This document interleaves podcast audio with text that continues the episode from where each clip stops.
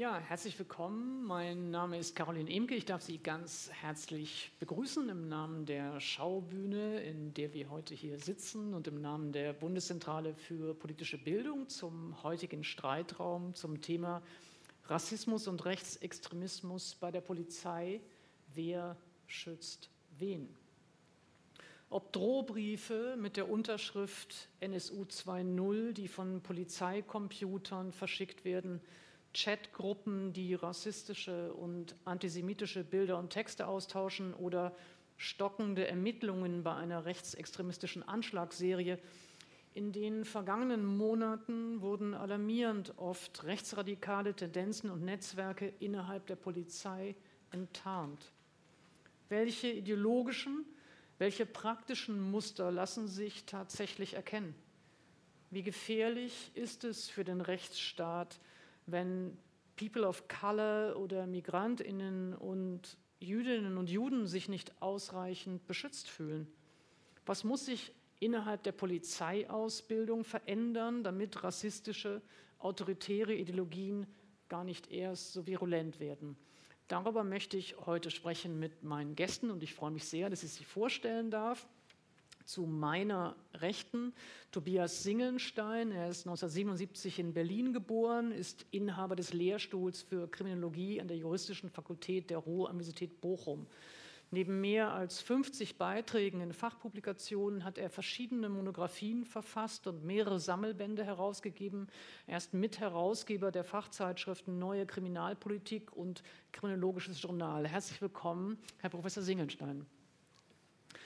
Ähm, zu meiner Linken darf ich begrüßen Thilo Kablitz. Er ist 1978 in Berlin geboren, war im Funkwageneinsatzdienst als Zivilfahnder in der Dienstgruppenleitung eines Polizeiabschnitts sowie im Einsatzstab der Direktion 5 tätig, bevor er zwei Polizeiabschnitte und die Öffentlichkeitsarbeit bei der Polizei Berlin leitete. Seit 2018 ist er Pressesprecher. Er ist außerdem Mitbegründer des Netzwerks für Vielfalt, Inklusion und Akzeptanz der Polizei Berlin. Herzlich willkommen, Herr Kablitz. Danke. Und äh, ganz außen Tahir Della, er ist 1962 in München geboren, ist seit 1986, 87 Aktivist in der Initiative Schwarze Menschen in Deutschland und fester Bestandteil der jüngeren schwarzen Bewegung in Deutschland. Seine Schwerpunkte sind unter anderem das jährliche Bundestreffen der ISD, die Kampagnen Stop Racial Profiling und Dekolonisierung des öffentlichen Raums. Seit Januar 2016 ist er Promoter für Dekolonisierung und Antirassismus des ISD. Herzlich willkommen, Herr Deller. Hallo. Ähm, und ich sitze, ähm, äh, ich weiß gar nicht seit wann, zum allerersten Mal wieder im Streitraum nur mit Jungs. Ähm, das liegt daran, dass Margarete Koppers, äh, die wir eingeladen hatten, die seit 2018 Generalstaatsanwältin hier in Berlin ist, äh, zugesagt hatte, hatte sich wirklich sehr gefreut, dabei zu sein in der Runde und äh, ist nun allerdings mit Erkältungssymptomen zu Hause und wir haben dann alle ja, zu unserem großen Leidwesen beschlossen, dass es vernünftiger ist, wenn sie auch zu Hause bleibt. Ähm, aber wir nehmen einfach mal äh, diese Runde und ich freue mich wirklich sehr, dass äh, Sie alle da sind. Ich würde ganz gern vielleicht zunächst einmal erklären, dass ich versuche, das Gespräch ein bisschen äh, zu strukturieren, eine bestimmte Dramaturgie hereinzubringen, sodass wir zunächst erstmal wirklich nur eine Beschreibung eigentlich äh, der Situation zusammen äh, herstellen eine Diagnose aus verschiedenen Perspektiven vielleicht zusammentragen, bevor wir dann über Gründe und Erklärungen sprechen und zuletzt in einem Ausblick dann nach Lösungsansätzen, nach, nach Instrumenten, nach Möglichkeiten, äh, die Situation zu verbessern, fragen werden. Ähm, für Sie alle, die Sie zuhören äh, im Netz heute, Sie können sehr, sehr gern Fragen stellen über die verschiedenen Social-Media-Kanäle oder über YouTube, wo immer Sie äh, zuschauen. Ähm, die Fragen werden uns dann später dann hereingereicht und ich nehme sie sehr, sehr gerne auf. Äh, äh, nutzen Sie die Gelegenheit, äh, dass Sie allen dreien zusammen oder jemandem Einzelnen eine Frage stellen können. Zunächst einmal, wenn wir auf der Beschreibungsebene äh, vielleicht anfangen, eine der Schwierigkeiten bei der Debatte über Rassismus und Rechtsextremismus bei der Polizei besteht immer in der Kontroverse zwischen Einzelfälle versus Strukturen, äh, die sich dann nochmal spiegelt in der Kontroverse um wahrgenommene oder gefühlte Diskriminierung versus belegbare, objektivierbare Diskriminierung. Und das bringt mich sozusagen zu dem Anfang der Frage natürlich nach eigentlich den empirischen Daten, äh, die vorliegen, wenn wir sprechen über Rassismus und Rechtsextremismus ähm, bei der Polizei und eben die Frage, wie gut begründet ist es, vom strukturellen Rassismus zu mhm. sprechen ähm, und wie sich verhindern lässt, dass sich sozusagen nur Verdächtigungen gegeneinander aufheben. Und meine erste Frage wäre an Herrn Kablitz, wie sehr hätten Sie sich gewünscht, dass es eine Studie gibt zu Rassismus bei der Polizei, die dann vom Innenministerium ja in der Form sozusagen kassiert worden ist. Hätten Sie sich das gewünscht? Also wir standen dem von Anfang an offen gegenüber. Das haben wir auch von Anfang an immer kommuniziert als Polizei Berlin, weil wir es ähm, ja gerade in dieser Situation unerträglich empfinden, auch äh, mit diesem ähm, noch wabernden, un, undefinierbaren Konstrukt äh, mit dem Vorbe Vorbehalt oder Vorhalten, den Vorhalten leben zu müssen. Von daher wäre uns daran gelegen gewesen, sie ja, durchaus auch zeitnah durchzuführen. Ähm, ganz einfach, Sie haben es auch schon angesprochen mit den Einzelfällen und strukturell. Manchmal äh, in den Diskussionen merke ich, dass es ähm, manch, manchmal wirklich an dem Wort strukturell hapert. Ich denke, das ist wirklich eine Definition. Wer, welche Struktur bezeichnen wir? Bezeichnen wir strukturell im Sinne von Netzwerke oder meinen wir strukturell, weil es gewisse ähm, Einflussfaktoren gibt auf die Wertehaltung von Menschen? Und ich glaube, da sind wir uns alle einig, dass es diese, diese Einflussfaktoren gibt. Und wenn man das strukturell meint, dann können wir da auch rangehen. Wenn wir das andere strukturell von Netzwerken, von tiefgreifenden Strukturen, die verhindern, dass Menschen äh, mit Migrationshintergrund in entscheidende Funktionen kommen, dass ähm, Racial Profiling als tatsächlich polizeiliches Instrument genutzt wird, da würde ich dann gegenhalten. Und was die Einzelfälle betrifft, ich glaube, in der Diskussion ist es eben häufig gewesen, dass es nicht mehr ähm, um ein Miteinander ging, das Problem miteinander anzugehen, sondern dass es darum ging, diese Pol äh, Pole darzustellen. Und eine Polarisierung hat noch nie dazu beigetragen, dass man das angeht. Von daher wurde dann dem, den strukturellen Vorwürfen der Einzelfall vorgehalten oder entgegengesetzt, was aber nicht zutrifft, weil Einzelfälle wären jetzt zwei, drei, vier, fünf vielleicht.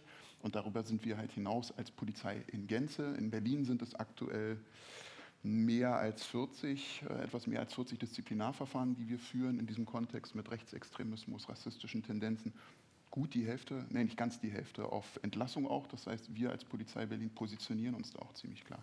Von daher wären wir daran gelegen, eben dieses Zusammenführen. Ähm, und genau und deshalb wäre auch uns daran gelegen gewesen, zu sagen, wir gehen von vornherein ganz offen an die Studie ran und beteiligen uns auch. Wichtig ist natürlich Studiendesign, ja, da ja. haben wir ja. Da werden wir später sicherlich noch was genau, genau. Deshalb ist es ganz wichtig, ja. weil was bringt es mir, wenn ich sagen kann, okay, ich nehme jetzt eine Zahl, einfach aus dem Raum gegriffen, 20 Prozent haben zumindest irgendwelche rassistischen Tendenzen oder Vorbehalte innerhalb der Polizei Berlin. Wenn ich es nirgendwo einbetten kann, wenn ich nicht sagen kann, okay, in der Bevölkerung sind es 50 Prozent, jetzt überspitzt dargestellt, macht es, macht es nicht besser, weil gerade wir als Polizei sollten eben genau darüber erhaben sein, so, so, so, ja, so drastisch es klingt, aber wir haben eine hohe Verantwortung, wir greifen in Menschenrechte ein, deshalb muss an uns auch ein ganz anderer Maßstab angesetzt werden. Darf ich ähm, äh, nachfragen, äh, vielleicht können Sie auch ein bisschen persönlich beschreiben, wie Sie dieses Jahr und natürlich eben auch diese Debatte um einerseits Rassismus in der Polizei, aber eben auch um die, um die Studie erlebt haben. Wie wurde das denn intern ähm, diskutiert. Nun sitzen Sie hier natürlich als Sprecher. Insofern gibt es äh, sicherlich auch äh, natürlich der, die Erwartung wahrscheinlich, dass Sie in einer bestimmten Hinsicht repräsentativ sprechen. Aber vielleicht können Sie ein bisschen erzählen, wie Sie die Debatten intern erlebt und empfunden haben. Also es ist so, natürlich gibt es eine Erwartungshaltung an Pressesprecher, aber die für, an meine Funktion ist klar definiert. Ich stelle die Behörde realistisch dar. Ich fange jetzt nicht an, irgendwelche tollen Geschichten zu erzählen, sondern ich äh, möchte wirklich den Eindruck vermitteln, also authentisch tatsächlich. Ja? Als und Journalistin würde ich jetzt natürlich mal sagen, das ist ein, ein sehr äh, ehrenwertes, ja. aber eher seltenes Selbstbild von Pressesprechern ja, im Allgemeinen. Da, gebe ich Ihnen recht, aber wir haben es in der letzten Zeit bewiesen, wenn man, wenn man betrachtet, wie häufig berichtet Berlin oder die Polizei Berlin darüber, dass irgendwelche Chatgruppen aufgedeckt wurden, dass irgendwelche rechtsextremistischen Tendenzen festgestellt wurden. Das machen wir alles initiativ. Also sobald wir als Pressestelle davon Kenntnis haben, als Behörde davon Kenntnis haben, das ist nicht immer ganz so leicht, äh, wann man dann Kenntnis bekommt, gehen wir damit initiativ raus. Das heißt, wir packen die Karten auf den Tisch und zeigen ganz klar, es gibt da Problemfälle, wir haben da ein Problem und wir sind dran. Äh, von daher ähm, das nur dazu. Um jetzt ähm, auf die Frage nach eigene dem, wie, wie haben Sie es? Ähm, manchmal gefühlt, wirklich gefühlt, undifferenziert. Ja, es gibt, gab häufig das Pauschalurteil, es gab häufig die, äh, die Einzelfälle wieder, die entgegengehalten wurden. Und es hat mich, ähm, er hat mich tatsächlich herausgefordert zu sagen, nee, wir müssen da auch ganz klar zeigen, es sind nicht Einzelfälle, es ist kein, äh, kein Struktur, kein Netzwerk an Rassistinnen, Rechtsextremisten in der Behörde. Also zumindest nach meinem Kenntnisstand. Und ich würde sagen, die Insights habe ich durchaus. Ähm, aber es gibt, gibt ein Problem. Und dieses Problem sollte man angehen. Und ähm, man hat es gemerkt mit äh, George Floyd, ähm, dass das dann nach Deutschland auch rüber schwappte. Jetzt ist die Frage, war es äh, der Tropfen, äh, der das fast zum Überlaufen gebracht hat hier äh, in Deutschland, oder wurde etwas, was, äh, was, aus, äh, was in den Staaten passiert, auf deutsche Polizeien projiziert? Und äh, genau in diesem Gemenge habe ich mich tatsächlich persönlich bewegt. Äh, Tahir Dellas, ich habe äh, nochmal nachgeschaut, ob es eigentlich schon mal Studien früher gegeben hat und äh, bin auf eine Studie gestoßen aus den 90er Jahren, die hieß noch Polizei und Fremde. Äh, da wurden 115 PolizistInnen äh, aus äh, drei Ost- und drei Westländern befragt. Ähm, Gut, jetzt gab es diese große Diskussion eben um äh, eine Studie, äh, bei der das Innenministerium eine ja, sehr strikte Haltung eingenommen hat, mhm. ähm, mit einem, wie ich fand, ähm, naheliegenden Entlastungsinteresse, mhm.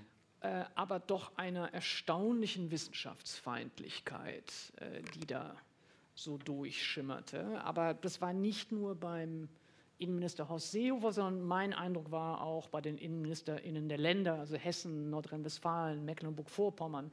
Das war schon bemerkenswert.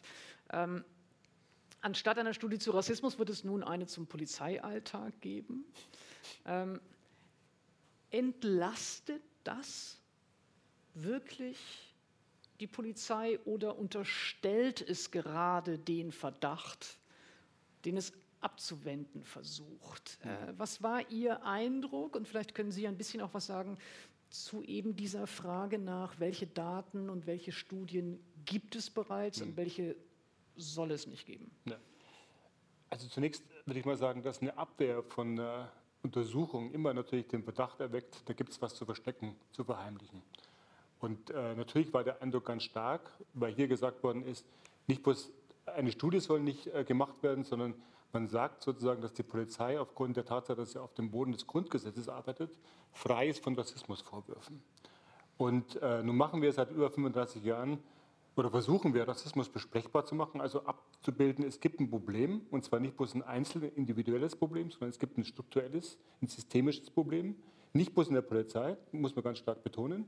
Es gibt ein allgemeingesellschaftliches Problem mit Rassismus in diesem Land und das ist eben nach wie vor nicht wirklich umfassend belegt. Das heißt, wir sind immer noch in der, in der Phase sozusagen jetzt mal gesprochen in einer Art Beweisaufnahme. Gibt es überhaupt ein Problem und wie umfänglich ist das Problem?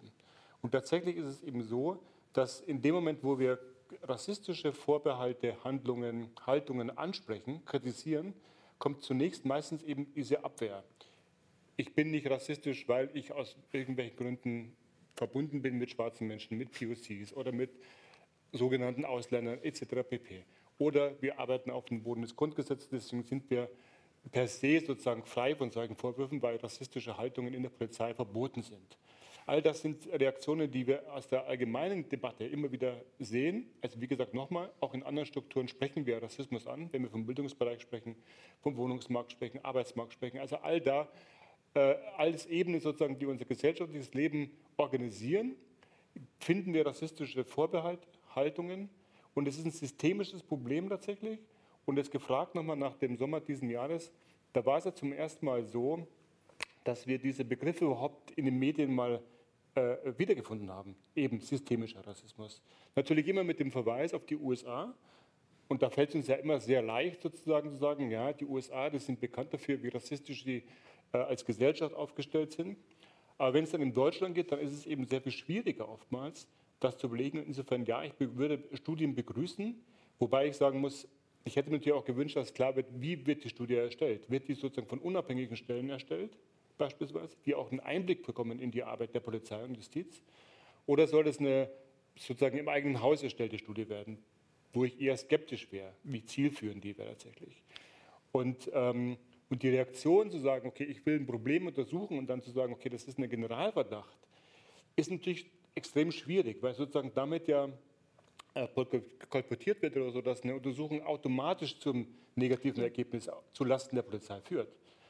Und ähm, gefragt ist, ob es Studien gibt. Es gibt meines Erachtens viel zu wenige. Es gibt sehr viele Studien, Untersuchungen in der Zivilgesellschaft. Ich habe hier ein Beispiel mitgebracht aus der Schweiz, wo sehr umfänglich mit Befragung von Betroffenen, aber auch mit dem Blick auf Institutionen untersucht worden ist, wie umfänglich ist das Problem. Das heißt, man geht schon davon aus, ja, es gibt ein Problem in Institutionen, staatlichen Institutionen. Und wir haben hier in Deutschland auch ja reihenweise Belege dafür, wie groß dieses Problem tatsächlich ist. Stichwort NSU beispielsweise. Mhm. Ich hab, äh, würde gerne einen Punkt aufnehmen, mhm. den Sie erwähnt haben, ähm, nämlich äh, Racial Profiling als ein Thema, das eigentlich erst dieses Jahr sich so wirklich in, in den Medien wiedergefunden hat, obgleich Sie ja beispielsweise schon sehr lange dazu mhm. arbeiten. Und auch obgleich die Europäische Kommission gegen Rassismus und Intoleranz schon, ich glaube 2019, das ja. ausdrücklich als ein Handlungsfeld in Deutschland markiert hat, mit dem Hinweis darauf, darüber müsste äh, sozusagen anders gesprochen und nachgedacht werden. Ähm, hatten Sie jetzt das ähm, Gefühl, das deutete sich eben ambivalent an, dass man äh, durch die Diskussion aus den USA, durch die Black Lives Matter-Bewegung jetzt hier auch äh, eine, ja, eine kritischere, selbstkritischere Diskussion über Racial Profiling möglich ist? Oder hatten Sie das Gefühl, ähm, es wurde immer noch sozusagen exterritorialisiert und mhm. als ein Phänomen in den USA wahrgenommen? Würde mal sagen, beides. Also die Kundgebungen, die stattgefunden haben im Sommer, die ja wirklich sehr groß waren und selbst für mich überraschend groß waren, die haben ja gezeigt, dass ganz viele Menschen, und zwar nicht bloß Betroffene, sondern ganz viele Menschen gesagt werden, ja, es gibt ein Problem in den USA, offenkundig, aufgrund dieses horrormäßigen Videos, was uns da alle, äh, was wir alle gesehen haben. Und gleichzeitig auch gesagt haben, aber auch hier wird eben schon lange thematisiert und angesprochen, es gibt ein Problem. Und eins der, würde ich jetzt mal sagen, aus meiner persönlichen Arbeit heraus sprechend, eines der größten Probleme ist halt immer noch, dass wir nicht wirklich ein umfassendes Verständnis, gemeinsames Verständnis von Rassismus haben. Also es wird immer noch so gesprochen, dass in dem Moment, wo ich sozusagen, also was ich schon eingangs sagte, ne, also in dem Moment, wo ich Rassismus anspreche, Leute sich sofort persönlich angegriffen fühlen. Und äh, wir werden ja nicht müde, immer wieder zu betonen, dass wenn wir über Rassismus sprechen in der Gesellschaft, dass wir nicht davon ausgehen, explizit nicht davon ausgehen, dass alle Menschen in Deutschland rassistisch bewusst Haltungen haben. Rassismus ist denkbar und machbar und findet statt, auch ohne Intention. Das trifft natürlich auch für staatliche Akteure zu. Auch da gehen wir davon aus, dass nicht alle Polizistinnen bewusst eine rassistische Haltung haben und die auch sozusagen in die Arbeit reintragen, sondern wir sind geprägt von ganz vielen rassistischen Vorstellungen über schwarze Menschen, über Sinti, Roma, über jüdische Menschen und so weiter und so fort. Und das bestimmt sozusagen den Charakter einer Arbeit. Und institutioneller Rassismus ist ja auch ganz klar definiert.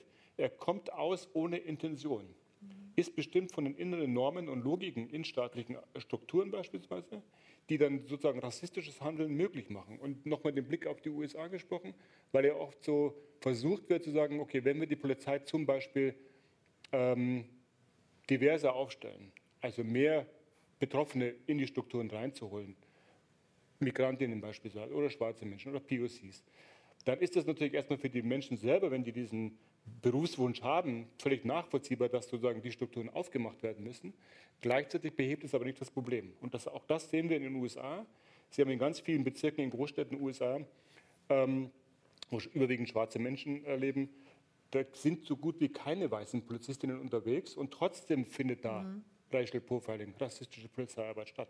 Das heißt, es sind auch Betroffene, also auch negativ Betroffene in den Strukturen, sind nicht frei von solchen Haltungen. Und Betroffene hier in Deutschland sagen auch immer wieder bei uns in, in, in der Beratung oder in den Kampagnen, dass es denen herzlich egal ist, ob sie jetzt von einer schwarzen Person, Polizistin, gerächelt vorverheilt werden oder von einer weißen Person. Sie wollen schlichtweg in Ruhe gelassen werden, wenn sie von München nach Hamburg fahren im Zug. Und das ist so der Kern, glaube ich, über den wir sprechen müssen. Also nochmal, so ein gemeinsames Rassismusverständnis endlich mal in die Strukturen reinzutragen, damit die Reaktion nicht immer die ist, dass in dem Moment, wo ich angesprochen werde oder so, ich mich persönlich offended, fühl, äh, angegriffen fühle und sage, okay, ich bin ja aufgrund was auch immer frei von rassistischem Denken mhm. und deswegen findet das Problem nicht statt. Ähm, Tobias Ingenstein, nun haben wir jetzt schon ein bisschen gesprochen eben über die Frage äh, der empirischen Daten. Welche Studien gibt es denn eigentlich? Äh, wonach kann man überhaupt ja, die Erfahrungen äh, sortieren und auch systematisieren? Äh, nun ist das äh, große Glück für mich äh, auf jeden Fall, dass ähm, nun gerade ein Zwischenbericht vorgelegt worden ist von einem Forschungsprojekt, äh, an dem Sie beteiligt sind. Äh, der Bericht heißt Rassismus und Diskriminierungserfahrungen im Kontext polizeilicher Gewaltausübung. Vielleicht können Sie zunächst einmal ein bisschen etwas sagen darüber, was Sie da untersucht haben, weil natürlich die Frage äh, des Studiendesigns eben auch eine, eine Rolle spielt. Und dann habe ich ein paar konkretere Fragen dazu. Mhm. Ja, gerne. Also äh, wir haben ja schon gehört, es gibt äh, ganz wenig empirische Daten. Es gibt einen Haufen Betroffenenberichte, die auch teilweise von zivilgesellschaftlichen Organisationen aufgearbeitet worden sind, schon seit den 1980er Jahren ähm, in Deutschland, aber auch in anderen europäischen Ländern. Es gibt ähm, aus den 1990er Jahren, wo wir eine, interessanterweise eine ganz ähnliche Situation hatten wie heute. Da gab es den Hamburger Polizeiskandal und noch ein paar andere Vorfälle, die dazu geführt haben, dass es so eine Handvoll Studien dann gab in der Polizei, die noch nicht unter dem Stichwort Rassismus laufen konnten, sondern die immer unter dem Stichwort Polizei und Fremde oder Polizei und Fremdenfeindlichkeit liefen und konzeptionalisiert waren. Ähm, da sieht man auch, wie sich der Diskurs schon entwickelt hat, dass wir heute über sowas wie Racial Profiling und Rassismus in der Polizei und mit der Polizei diskutieren können. Das war in den 1990er Jahren anders. Ähm, seitdem gibt es aber nur noch sehr wenig. Also gibt es nur noch einzelne Arbeiten, die sehr ähm, spezifisch sind. Ne? Sehr spezifisch mhm. sind, sehr kleine Populationen betreffen. Es gibt zum Beispiel eine relativ neue Arbeit ähm, über ähm, Polizeianwärterinnen und Anwärter aus NRW, die über ein paar Jahre hinweg befragt worden sind. Aber unser Wissensstand ist ähm, eigentlich sehr rudimentär. Wir brauchen dringend mehr. Und wir führen gerade bei uns ähm, an der Ruhr-Universität ähm, dieses von der DFG geförderte Forschungsprojekt zu polizeilicher Gewaltausübung durch ähm, seit 2018. Und als die Diskussion im Frühjahr aufkam, haben wir gedacht, na gut, das steht zwar nicht im Zentrum unseres Forschungsinteresses, ähm, äh, Diskriminierung und Rassismus, aber wir haben das auch abgefragt mit in unserer betroffenen Befragung. Und dann gucken wir uns doch mal an, was wir für mhm. Daten, für Erkenntnisse dazu haben. Ähm, wir haben also eine Betroffenenbefragung durchgeführt, ähm, wo wir die Erfahrungen von mehr als 3300 Personen einbeziehen konnten, die polizeiliche Gewalt erlebt haben, die sie selbst als rechtswidrig bewerten. Das ist der quantitative Teil. Daneben haben wir 60 Interviews geführt mit PolizeibeamtInnen, mit ähm, Vertreterinnen aus, äh, aus der Justiz und mit zivilgesellschaftlichen Akteuren, also Beratungsstellen ähm, und ähnlichen Organisationen. Und beide Projektteile haben wir eben auf Diskriminierungserfahrungen und Rassismus hin ausgewertet. In der Befragung hatten wir spezifisch danach gefragt, ob die Personen sich diskriminiert gefühlt haben in diesem Kontext der Gewaltausübung, ob sie also den Eindruck hatten, dass sie aufgrund eines bestimmten Umstandes anders behandelt ja, werden. Auch in welcher Hinsicht sie sich diskriminiert gefühlt haben, das sollte man Genau, also es gab eine allgemeine Frage, ob sie sich überhaupt diskriminiert gefühlt haben, also anders behandelt als andere Menschen und dann auch spezifisch nach unterschiedlichen Diskriminierungsgründen, politische Einstellung, Kleidung, ähm, mutmaßliche Herkunft, Sprache, äh, das ist eine ganze Reihe von... Sexuelle Orientierung. Genau, das, da ist also eine ganz, ganz große Bandbreite abgefragt worden. Und da sehen wir, wir haben dann ähm, die Erfahrungen von POC, also von People of Color und von Menschen ohne Migrationshintergrund beziehungsweise weiße Menschen miteinander verglichen und sehen, dass ähm, POC diese, diese Gewalterfahrung sehr unterschiedlich wahrnehmen und erleben. Ähm, insbesondere fühlen sie sich deutlich häufiger ähm, diskriminiert, also 62 Prozent ähm, der äh, POC, die wir da ähm, befragt haben, die wir berücksichtigen konnten in der Auswertung, die haben gesagt, sie haben sich diskriminiert gefühlt. Ähm, und ähm, sehr viele natürlich aufgrund so, solcher Gründe, die auf eine Herkunft schließen, das sind also Sprache, Aussehen, solche Aspekte. Und dann haben wir uns noch die Interviews angeguckt, sowohl die mit PolizeibeamtInnen als auch die aus der Zivilgesellschaft. Und ähm, da können wir ein bisschen was sagen über die polizeiliche Perspektive. Ähm, es gibt zum Beispiel Polizeibeamtinnen, die in den Interviews ganz klar, ganz offen von ähm, bewussten rassistischen Einstellungen bei KollegInnen berichten ja, und auch von intendierten rassistischen Handlungen. Wir sehen auch in den Freitextfeldern der Befragung Schilderungen von bewusstem und gezieltem Rassismus. Das ist schon ein wichtiger Aspekt. Aber ganz offensichtlich spielt auch das Erfahrungswissen eine Rolle. Was heißt das? Ähm, wir gehen ja alle in Situationen mit einer bestimmten Erwartung rein, mit einem bestimmten Vorwissen. Wir schätzen eine Situation ein. Ähm, was für Personen sind da? Was könnte da vielleicht passieren? Das passiert ja in der Regel unterbewusst. Und das machen natürlich auch Polizeibeamtinnen im Dienst, wenn sie da tätig sind, dann, ähm, dann gehen die auch mit einer bestimmten Erwartung in eine Situation rein und die prägt unter Umständen auch ihr Handeln in dieser Situation. Und ganz häufig auch in der öffentlichen Debatte sagen Polizeibeamtinnen ja zum Beispiel, ja, wen soll ich denn kontrollieren, wenn ich da im Görlitzer Park bin, weil äh, wir wissen ja, dass die ähm, People of Color die sind, die dort ähm, äh, mit Drogen handeln. Ne? Also da wird auch ganz bewusst dieses Erfahrungswissen als Begründung herangezogen, dass so gehandelt wird. Mhm. Und das ist was, was wir auch in den Interviews sehen oder dass die Polizeibeamtinnen zum Beispiel auch ähm, speziell Bezug nehmen auf solche Brennpunkte, dass sie sagen, ähm, ja, man, man, nimmt solche äh, Kriminalitätsschwerpunkte, ähm, die ja auch offiziell ausgewiesen werden von der Polizei, wo unter Umständen andere polizeiliche Befugnisse gelten, ähm, die nehmen die anders wahr und da gehen die anders rein mhm. und da wenden die unter Umständen auch eher unmittelbaren Zwang, also Gewalt an, ähm, als in anderen Kontexten, als in anderen Situationen. Ja, vielleicht sollte man dazu sagen, eine der interessanten, für mich interessanten Unterscheidungen in, diesen, in dieser Studie war auch, dass sie eben äh, unterschiedliche Anlässe bzw. Orte, bei denen Polizei überhaupt eingesetzt wird und bei denen es zu Gewalterfahrungen kommen kann. Vielleicht können Sie ein bisschen zu Großveranstaltungen versus äh, eben äh, Begegnungen oder Kontakte äh, mit der Polizei außerhalb von diesen äh, Großveranstaltungen etwas sagen. Ja. Ähm, also in der betroffenen Befragung haben wir verschiedene Teilsamples gebildet. Ähm, wir haben einmal ähm, Versammlungen und politische Aktionen zusammengefasst. Wir haben Fußballspiele, also Profifußball, wo Fans und Polizei aufeinandertreffen, zusammengefasst und dann das, was so polizeilicher Alltag ist, also die Einsätze außerhalb von Großveranstaltungen. Das haben wir zum einen gemacht, weil die Größenordnung gestimmt haben, aber auch, weil diese Einsätze nach sehr unterschiedlichen Mustern also ablaufen. Also Verkehrs- und Personenkontrolle. Kontrollen? Das, oder, ja. Personenkontrollen, Verkehrskontrollen, wenn die Polizei gerufen wird zu einem Konflikt, bei, ähm, wenn beispielsweise häusliche Gewalt, ähm, wenn eine Wohnungsdurchsuchung gemacht wird, also das, was so sonst den polizeilichen Alltag bedeutet. Ne? Weil bei den, bei den, Großveranstaltungen, da agieren äh, ja größere Verbände und das heißt, die kriegen in der Regel Anweisungen, die handeln also nach Vorgaben, die sie selber bekommen. In diesen alltäglichen Einsatzsituationen entscheiden die Beamtinnen und Beamten ja erstmal selbst, wie schätzen sie die Situation ein, was passiert da vor Ort, was muss ich jetzt tun. Die verlaufen also noch ganz anderen Schemata ab. Mhm. Und deshalb haben wir das differenziert. Und wir sehen jetzt, dass die POC, die bei uns in unserem Sample vertreten sind, was ja nicht repräsentativ ist, was man also nicht so ohne weiteres verallgemeinern kann, ähm, POC sind in diesen, bei diesen Einsätzen außerhalb von Großveranstaltungen häufiger vertreten als in den anderen Samples. Mhm. Und wir sehen, dass sie außerhalb von Großveranstaltungen häufiger aufgrund von Personenkontrollen mit der Polizei in Kontakt kommen als weiße Menschen, Menschen ohne Migrationshintergrund. Daraus kann man jetzt noch nicht, ähm, äh, auf, also weil das eben nicht so im Fokus unser, unseres Forschungsansatzes steht, kann man jetzt noch nicht un, unmittelbar ableiten, die werden jetzt so und so viel häufiger kontrolliert, das können wir nicht sagen. Aber es ist natürlich ein Hinweis darauf, dass Personenkontrollen für POC eine besondere Rolle spielen.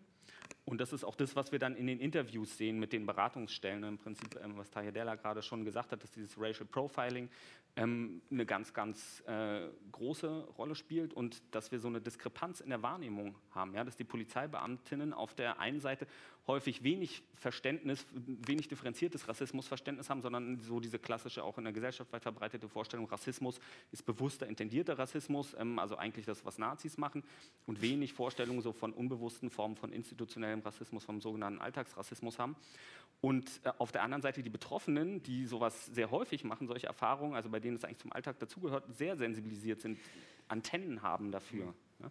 Und diese unterschiedlichen Wahrnehmungen äh, dieser Situation, die treffen dann in der Situation aufeinander. Ja, eine der, der für mich wichtigen äh, äh Feststellungen, wenn ich es äh, äh, zusammenfassen darf oder darauf hinweisen darf, ähm, war auch, dass eben Menschen, die schon mal eine Erfahrung mit Gewalt oder eben Diskriminierung haben, natürlich eher dann auch bei der nächsten Situation sie als eine, als eine Bestätigung, auch als eine Retraumatisierung empfinden, aber dass sozusagen die Wahrnehmung äh, von einer rassifizierenden äh, Diskriminierungserfahrung ähm, sozusagen bei jeder weiteren Begegnungen dieser Art steigt. Habe ich das richtig beschrieben? Ja.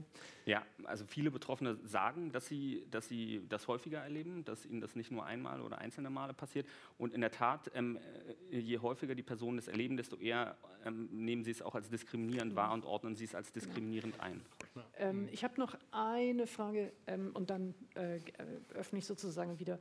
Ähm, nämlich, äh, ob Sie, also Sie unterscheiden ja bei den verschiedenen Gründen oder den Erklärungen für das, was Sie dort ähm, gehört haben, nach eben einmal diesem Erfahrungswissen, das haben Sie eben beschrieben, ähm, nach rassistischen Einstellungen und auch nach verräumlichtem polizeilichen Handeln. Können Sie nach dem, was Sie bis jetzt in diesem Zwischenbericht ähm, äh, festgestellt haben, sagen, inwiefern es legitim oder sinnvoll ist, von institutionellem Rassismus zu sprechen, von strukturellem oder systematischem Rassismus zu sprechen? Also das, diese ganze Debatte funktioniert ja als Gegensatz von Einzelfall und strukturellem Rassismus. Und ich glaube, über diese Dimension Einzelfall sind wir äh, zum Glück weit hinaus. Ne? Und ähm, sind, sind, beim Thema struktureller Rassismus. Ähm, ich glaube, man muss sich wirklich darüber verständigen, was, was es heißen soll, ähm, weil es in der Polizei ganz oft missverstanden wird. Es wird verstanden als großer Plan, als große Struktur, rassistisch, bewusst rassistisch zu handeln.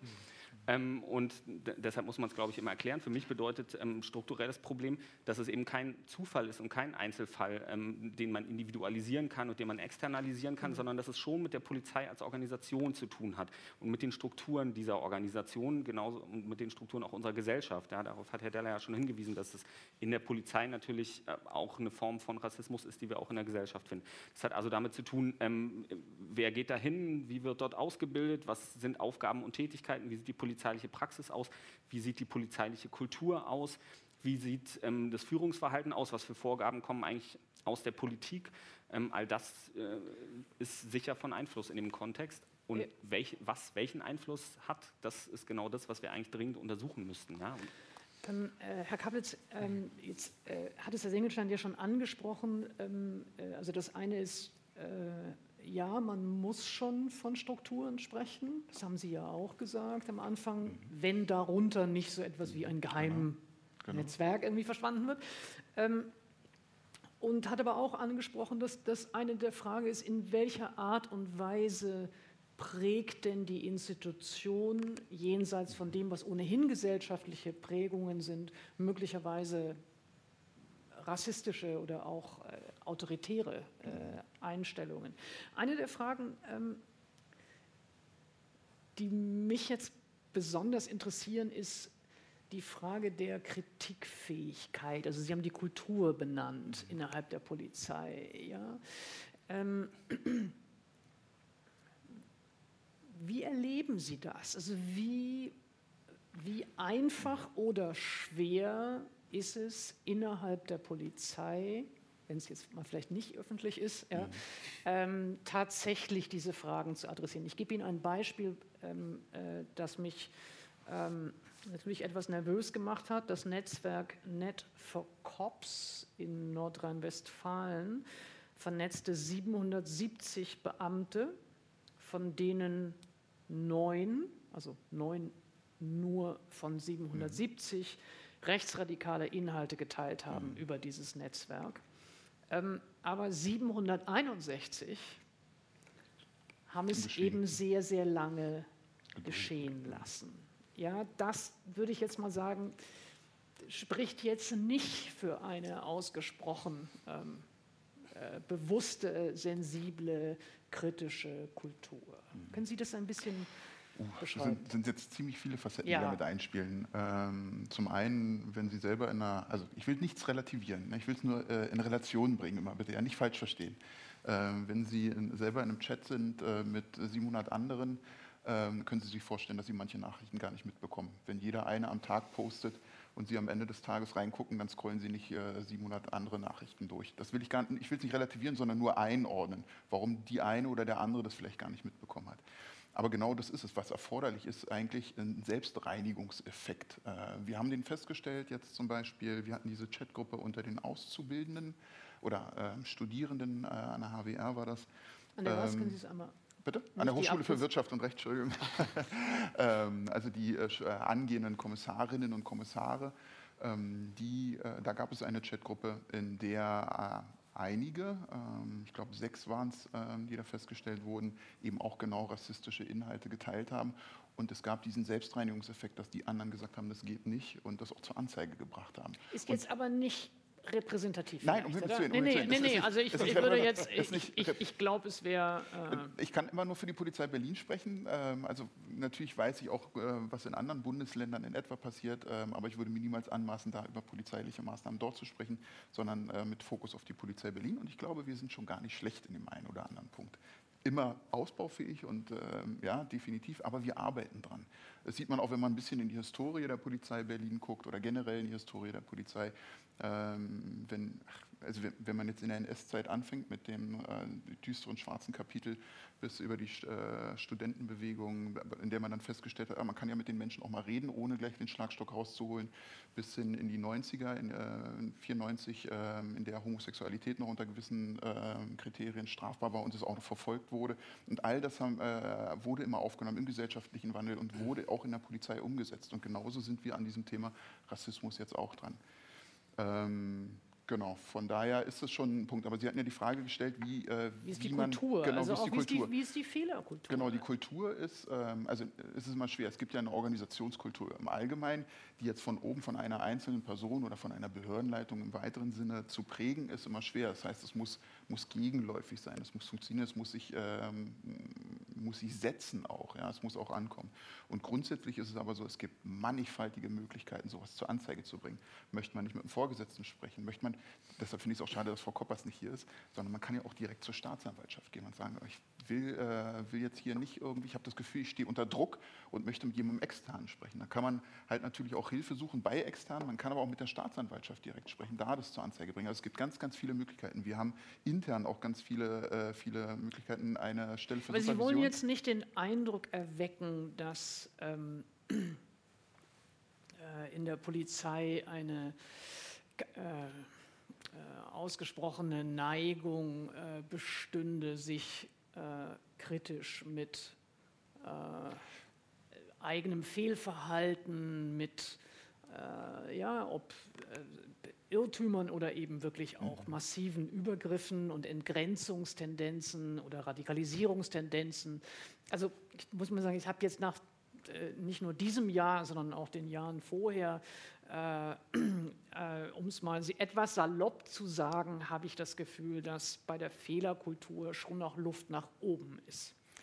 Das, das, ist ja das, was ich meine. Ähm, es kommt immer auf das Individuum drauf an, wie, äh, wie derjenige oder diejenige dazu bereit ist, Fehlerkultur zu leben. Die grundsätzliche Vorgabe oder was heißt Vorgabe, so wie sie eigentlich von der Behördenleitung gelebt wird, ist absolut offen. Und genau darum geht es eben auch, weil es bringt nichts, wenn man Fehler verschweigt, äh, sie unter den Tisch kehrt, sondern es geht ja darum, an diesen Fehlern zu wachsen. Es wäre fatal und wir machen sie nach wie vor in der Gänze. Wir sind 26.000, mehr als 26.000 Menschen in der Behörde. Ähm, da passieren Fehler. Punkt. Da passieren Fehler nicht nur in Einzelfällen, sondern passieren Fehler darüber hinaus. Das würden wir niemals bezweifeln oder niemals auch ähm, ähm, das absprechen. Also in keiner Weise. Ähm, aber es geht darum, dass sich diese Kultur, wie sie gelebt wird, durch die Behördenleitung vorgelebt wird, durch viele Führungskräfte auch gelebt wird, auch wirklich in der Gänze erstreckt. Und Sie können sich vorstellen, wenn Sie, wenn Sie das vergleichen mit einer, mit einer mittelgroßen deutschen Stadt, da kann der Bürgermeister oder die Bürgermeisterin so viel erzählen, wie sie möchte.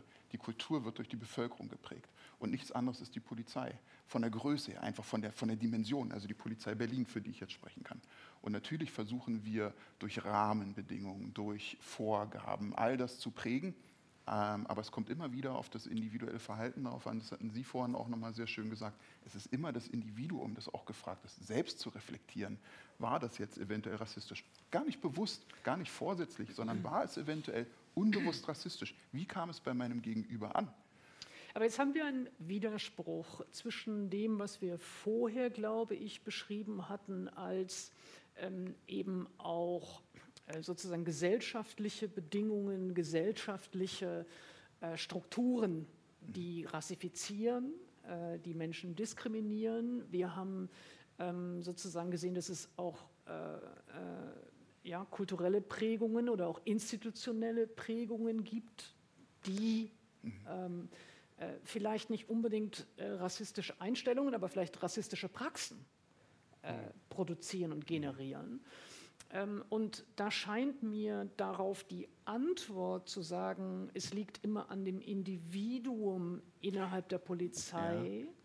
Ähm, und die Polizei als Institution gäbe ja die Möglichkeit sozusagen zur kritischen Reflexion, scheint mir zu wenig zu sein. Ja, also ähm, das, das meine ich auch nicht, äh, nicht nur, sagen mhm. wir es mal so. Es geht mhm. sehr wohl und den, den Aspekt fand ich äh, von beiden Herren auch sehr gut. Es geht um eine, ähm, wenn man es übersetzt, eigentlich um eine Sozialisation. Ja. Ähm, es geht nicht nur um die mhm. Äh, Sozialisation durch den Beruf, es geht auch also allgemein. Und äh, das ist eben, äh, finde ich mal, schade, dass man ähm, in vielen Berufen wird man sozialisiert, durch das Umfeld, durch, äh, durch die Kolleginnen und Kollegen, aber eben durch die Tätigkeit an sich auch. Und genau das ist bei uns ja nicht anders. Diese Sozialisation findet bei uns genauso statt. Wir müssen bloß dafür Sorge tragen, dass, äh, dass die Kolleginnen und Kollegen, die ja, das hat auch die Studie aus NRW äh, zu den Auszubildenden äh, besagt, dass die aus der Ausbildung, aus dem Studium eigentlich mit einer recht guten Resilienz herauskommen, also gestärkt herauskommen, wenn ich mich recht erinnere, und dann im Alltag mhm. äh, durch die, die nächste Stufe der Sozialisation, ob nun innerhalb der Behörde oder durch Einflüsse von außen, dann wieder abflacht diese Resilienz gegen, gegen eine ähm, Wertehaltung, die eben nicht mit der freiheitlich-demokratischen Grundordnung vereinbar ist. Und genau darum geht es. Da sind wir als Arbeitgeberinnen äh, natürlich genauso gefragt. Wir müssen dafür Sorge tragen, dass zum einen in der Ausbildung, in der Fortbildung genau das angeboten wird, genau das gestärkt wird, diese Resilienz gegen eine entsprechend negative Wertehaltung. Und dass wir darüber hinaus aber auch im Alltag in der gucken, Praxis in der Praxis ja. ganz genau gucken, dass wir als Arbeitgeberin da dranbleiben, um diese Resilienz weiter aufrechtzuerhalten. Nun würde mich von äh, sowohl Herrn Deller als auch Herrn Singelstein interessieren, es ließe sich natürlich auch der Rassismus und der Rechtsextremismus und die Tendenzen innerhalb der Polizei als Symptom des Normalisierungs- und Radikalisierungsprozesses beschreiben, den wir sonst in der Gesellschaft äh, in den letzten Jahren äh, wahrgenommen haben. Und mich würde dabei interessieren, welche Rolle die AfD Ihrer Ansicht nach dabei spielt. Vielleicht fangen wir mal mit Herrn Singenstein an, dann mhm. Herr Deller. Ähm, also ich glaube beides. Ne? Ich glaube, ähm, Rassismus und auch Rechtsextremismus ähm, spielen in der Polizei und für die Polizei schon lange eigentlich immer eine Rolle. Das ist, ist, ja auch gar nicht auf Deutschland begrenzt. Ich glaube, das kann man für Sicherheitsinstitutionen international sagen, dass sie eher konservativ strukturiert sind, dass sich bestimmte politische Richtungen dort eher finden ähm, als andere. Und insofern würde ich sagen, ist es äh, nichts Neues, aber natürlich ähm, hat die gesellschaftliche Entwicklung und ähm, hat der Fakt, dass wir mit der AfD eine extrem rechte Partei haben, die sich etabliert hat, zu einer deutlichen Veränderung in dem Feld geführt. Ne? Ähm, weil bisher. Wie? Bisher konnte man sagen, dass äh, diese ganzen Dinge, Rechtsextremismus, Rassismus in der Organisation Polizei, waren relativ unter der Decke ähm, für Leute, die davon äh, nicht unmittelbar ähm, betroffen waren. Das ist sozusagen nicht so nach außen getreten. Es gab diese Chatgruppen noch nicht, es gab diese Technik ähm, noch nicht, es gab ab und zu Skandale, aber es hat nicht so eine große Rolle gespielt. Mit, mit der Etablierung der AfD ist im Prinzip diese Brandmauer, dieses Tabu nach rechts außen verloren gegangen. Ne? Und die Grenzen sind ins Schwimmen gekommen zwischen Konservatismus, ähm, Rechtspopulismus, extremer Rechte bis hin zu den Neonazis. Und das spiegelt sich natürlich auch in, in der Polizei wieder. Ne? Da werden Dinge sagbarer, genauso wie in der Gesellschaft auch. Da ähm, finden Dinge eher statt, die, die früher stärker tabuisiert waren. Das ist ein wichtiger Punkt. Und ein anderer wichtiger Punkt ist, ähm, dass die AfD ganz gezielt versucht, auf die Polizei zuzugehen, auf Polizeibeamtinnen zuzugehen und ähm, die für sich zu gewinnen. Ähm, wir wissen leider sehr, sehr wenig darüber, wie groß der Zuspruch in der Polizei für die AfD ist. Ich würde davon ausgehen, dass es von Bundesland zu Bundesland sehr unterschiedlich äh, ist. Aber was man aus manchen Bundesländern hört, muss man sich wirklich große Sorgen machen, ähm, was, was der Anklang dieser Partei in der Organisation Polizei bedeutet. Es gibt eine ganze Reihe von Funktionsträgerinnen äh, der AfD, die ähm, ehemalige oder ja. nach wie vor Polizistinnen und Polizisten äh, sind. Und ich glaube, die die Organisation Polizei und auch die Politik muss sich ganz dringend damit auseinandersetzen, wie sie damit umgeht, weil ich glaube, dass wenn man sich anguckt, wie das Ganze in Österreich gelaufen ist, in Frankreich gelaufen ist, wo wir ähnliche Situationen hatten, dass ähm, extrem rechte Parteien stark geworden sind und auch in der äh, Polizei großen Anklang gefunden haben, Ähm, jetzt ist der Punkt, wo, wo die Weichen gestellt werden, wie das in der Polizei weitergeht. Ne? Mhm. Ob man das schafft, das auszugrenzen oder ob der Zuspruch irgendwann so groß ist, dass sich damit die Organisation so stark verändert, dass es nicht mehr so einfach geht, das auszugrenzen. Mhm. Ja, würde Ihnen zustimmen, dass es wahrscheinlich wirklich beide Punkte sind. Ne? Also zum einen, das Aufkommen der AfD hat deutlich gemacht, welches Potenzial in Anführungszeichen hier in Deutschland immer noch existiert.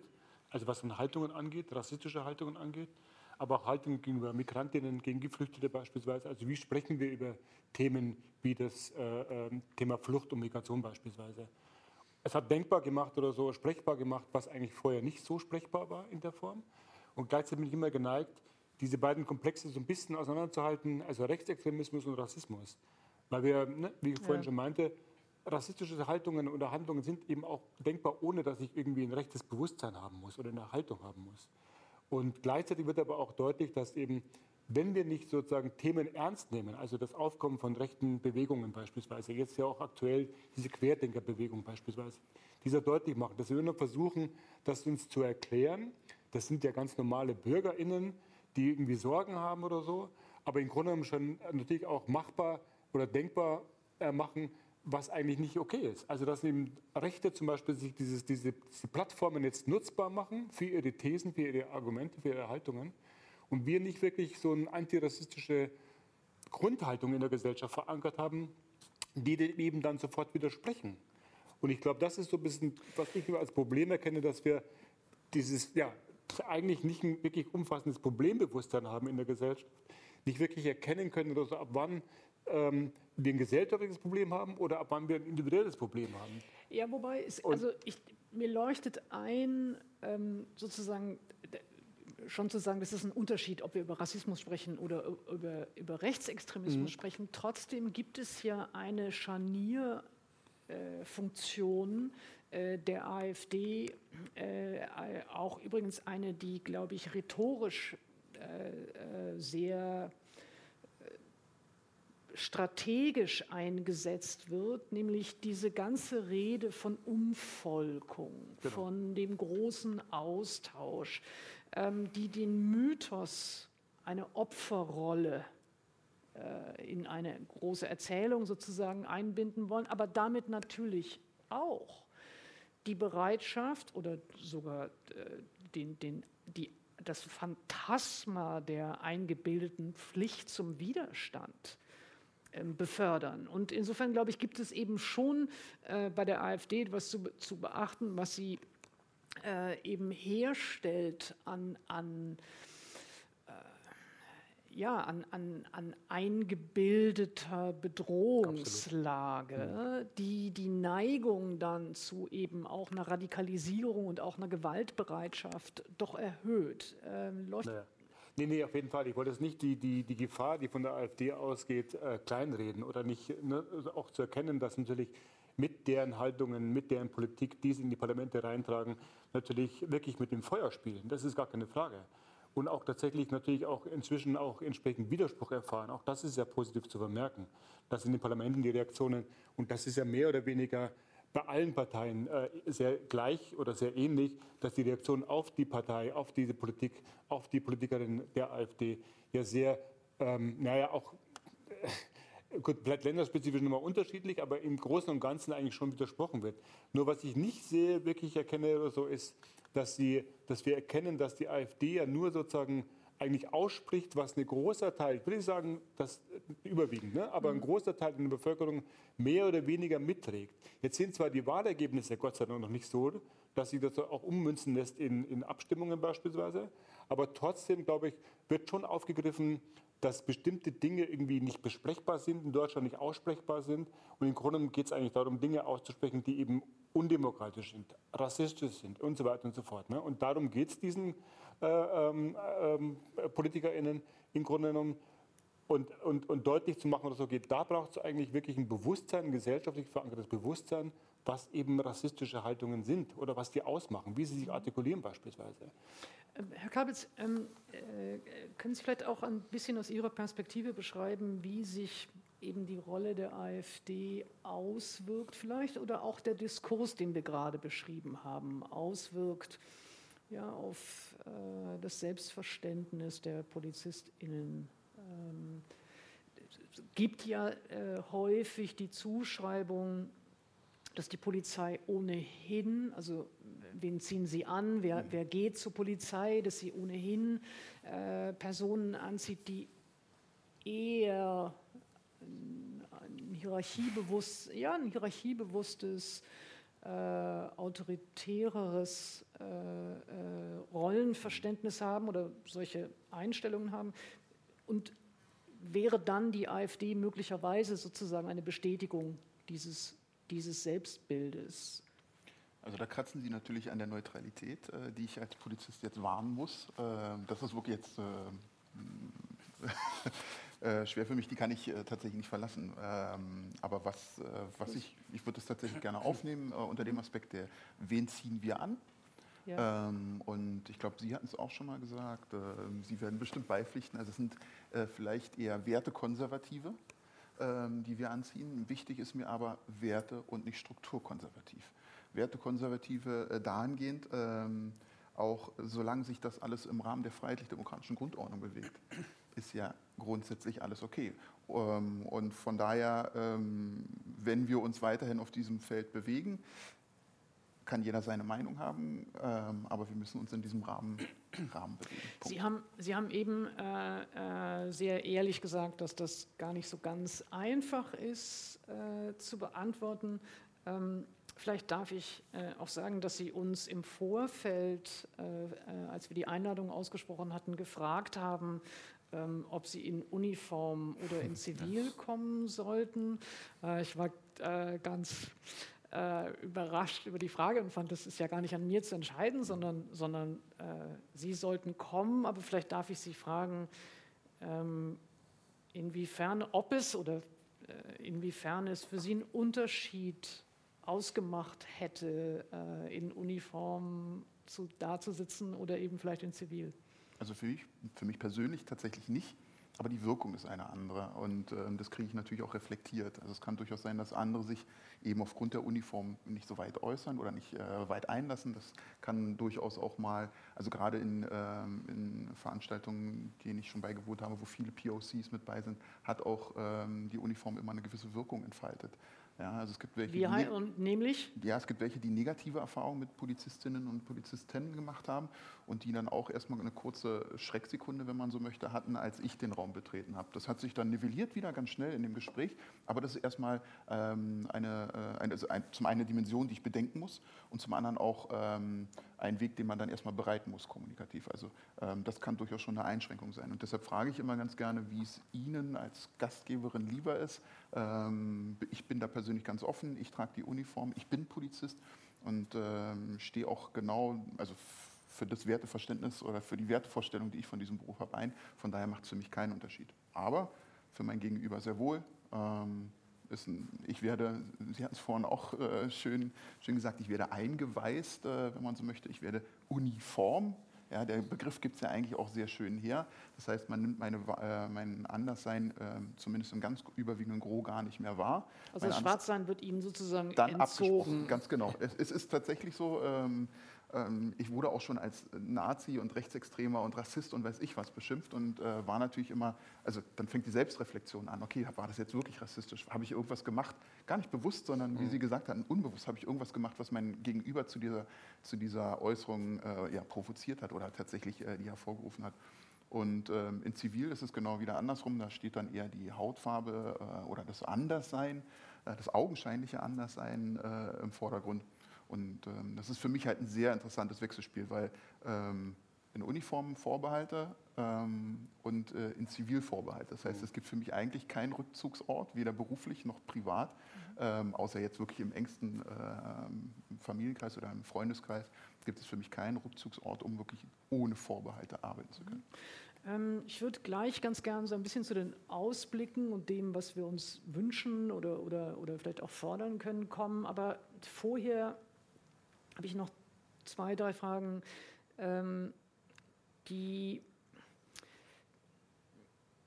ja, die mit der Frage zu tun haben, wie man sich eigentlich, wenn man eine ganze Reihe von Fällen sich anschaut, äh, ob es NSU 2.0 und also die wirklich massiven Gewaltandrohungen äh, äh, und Einschüchterungs, also massive Einschüchterungsversuche äh, anschaut, wenn man sich äh, die verschiedenen Netzwerke, Hannibal, Nordkreuz, äh, äh, die nun enttarnt worden sind oder partiell enttarnt worden sind, in diesem Jahr anschaut, aber auch wenn ich mir Fälle wie hier in Berlin, die Anschlagsserie in Neukölln anschaue. Und ähm, naja, ich äh, will mal vorsichtig sagen, dass ähm, doch zögerliche äh, Aufklären. Mhm. Äh, in äh, diesen verschiedenen Fällen. Ähm, würde mich vielleicht erst von Herrn Singenstein interessieren. Ich meine, sprechen wir da eigentlich von partieller Blindheit der Ermittlungsbehörden oder sprechen wir da von Staatsversagen? Ja, das ist eine gute Frage. Ich glaube, dass schon eine Struktur dahinter steckt, ähm, dass wie bestimmte Sachverhalte angeschaut werden ähm, und bearbeitet werden. Ne? Ich glaube, da geht es nicht nur um individuelles Versagen, individuelles Fehlverhalten oder ähm, Verwicklungen mit Geheimdiensten, die im Hintergrund vielleicht auch noch eine, eine Rolle spielen mögen, sondern ähm, polizeiliche Ermittlungen gucken bestimmte Sachverhalte auf eine bestimmte Art und Weise an. Das haben wir im, NSU, im Fall NSU ganz, ganz deutlich gesehen.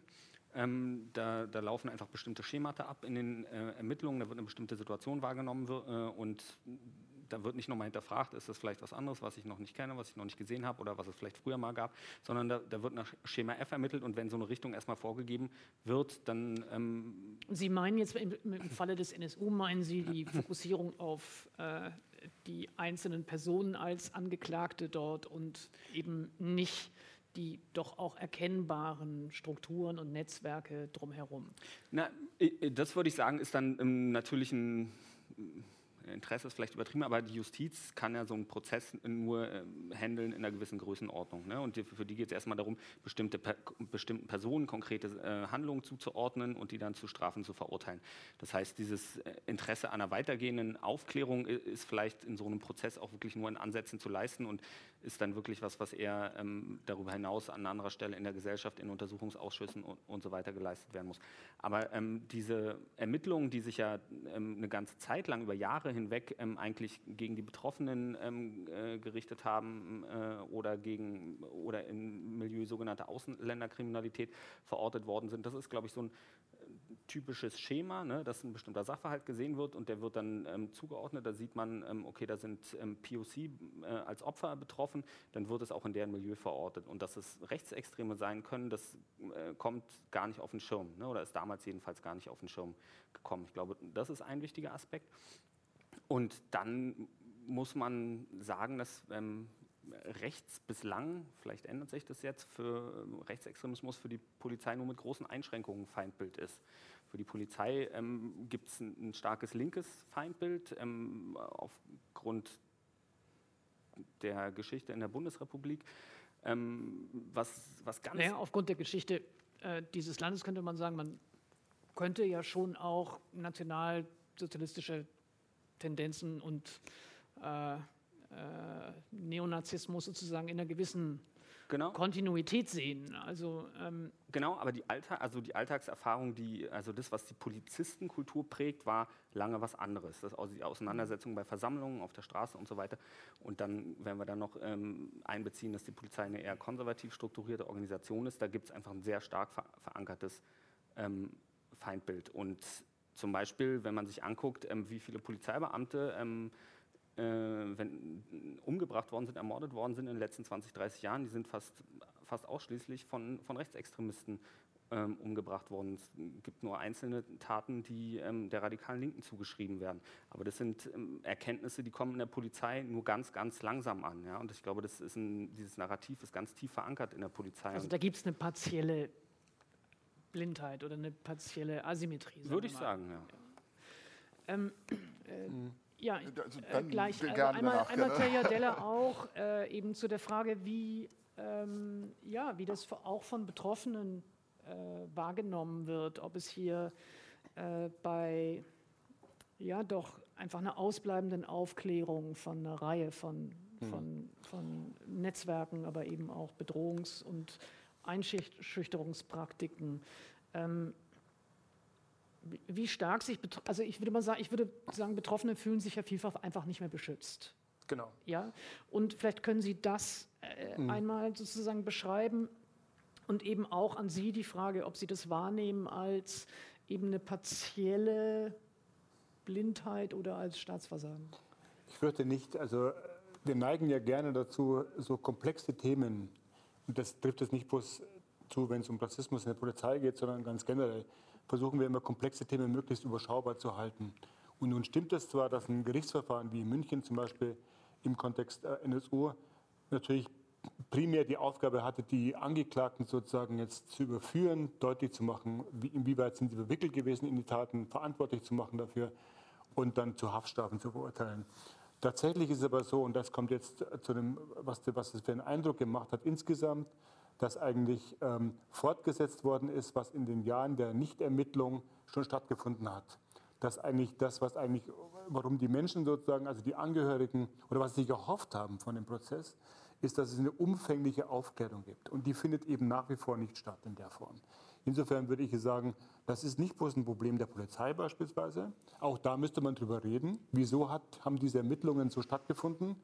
Es gab, glaube ich, meines Wissens nur einen einzigen Polizeibeamten in Nürnberg, soweit ich weiß, der dem offen widersprochen hat, der Art und Weise, wie ermittelt worden ist, wie rassistisch ermittelt worden ist gegen die Angehörigen und äh, Freunde. Und gleichzeitig ist deutlich geworden, dass es eben ein länderübergreifendes System gab, was sozusagen gleichermaßen nach den gleichen rassistischen Vorgaben nicht ermittelt hat oder ermittelt hat gegen die Angehörigen. Und das ist sozusagen bestätigt worden im Ausgang des Prozesses, dass es eigentlich nie darum ging, deutlich zu machen, was hat es denn möglich gemacht?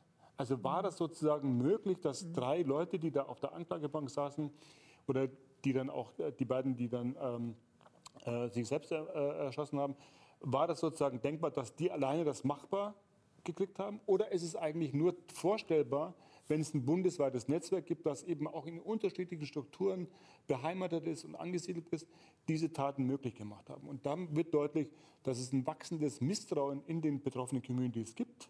Es gibt eine Haltung sozusagen, die Frage, ne, wer schützt wen oder wer wird geschützt in diesem Land? Und, äh, und auch nochmal die Anschlagssäge in Neukölln, die nicht aufgeklärten Todesfälle in Polizeihaft, Oli Giallo beispielsweise. Also all das macht deutlich, dass es gibt ein großes Themenfeld und wir versuchen das möglichst über, überschaubar zu halten und ich glaube, das funktioniert so nicht. Mhm. Das Misstrauen wächst, die Angst vor der Menschen sozusagen wächst und da geht es nicht bloß um die Polizeikontrollen, sondern geht es insgesamt darum, wie verfährt die Gesellschaft, der Staat sozusagen mit den betroffenen Communities. Mhm. Also insofern es ist wirklich schade, muss man an der Stelle jetzt einmal sagen, dass äh, Frau Koppers nicht da sein kann heute. Also vielleicht schicken wir alle nochmal ja. Grüße an Sie, weil das natürlich genau jetzt auch eine Frage ist, zu der sie sicherlich sehr, sehr gerne mhm. äh, was gesagt hätte. Ähm, also äh, ist, äh, ich, ich kann es jetzt sozusagen nur an Herrn Kablitz geben, aber, aber vielleicht sagt man einfach nochmal, das wäre natürlich eine Frage, äh, die wir mit ihr hätten besprechen können und ja. verhandeln können. Aber vielleicht, Herr Kablitz, können Sie auch noch was zu dieser Frage der äh, ja, des, des Bias, muss man schon sagen, äh, in, den, in, in den Wahrnehmungen von Bedrohungen.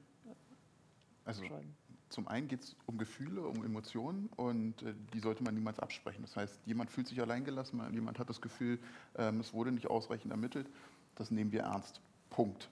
So, und das hat seine Berechtigung, äh, weil jedes Gefühl hat irgendwo seine Berechtigung. Unser Problem als Polizei ist gerade in diesem Komplex äh, Neukölln, den Sie angesprochen hatten, da, also, da vielen, spielen viele Facetten rein. Deshalb finde ich es immer sehr kurz gegriffen, das eben nur an der Oberfläche zu betrachten. Deshalb war ich auch sehr dankbar zu sagen, man muss es komplexer betrachten, um wirklich darüber zu sprechen.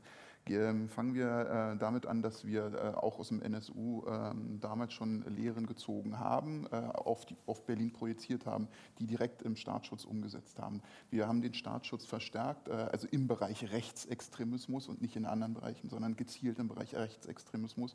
Wir haben ähm, im Rahmen, also in den Ermittlungen in Neukölln, da haben wir diese, dieses Dilemma förmlich.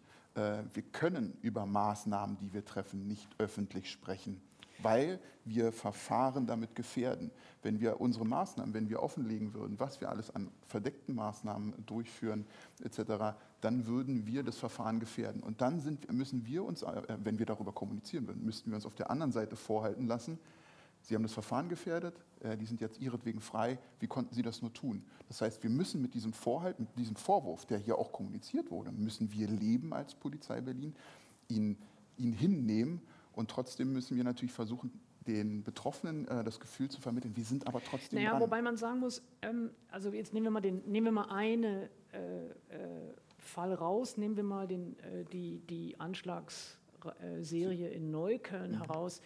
Ähm, das ist ja nicht nur so, dass sich die Betroffenen äh, schutzlos empfinden, mhm. sondern da sind eine Reihe von Anschlägen ja. ausgeübt mhm. worden. Ja, und wir reden hier ähm, auch auf, äh, wir reden hier eben über äh, BuchhändlerInnen, ja. Also, ja. also äh, das, das, muss man schon mal auch, auch sagen, das ist jetzt vielleicht auch nicht das, das übliche ähm, äh, Objekt äh, eines, eines Angriffs, eine Buchhandlung oder eben die Menschen, die dort arbeiten.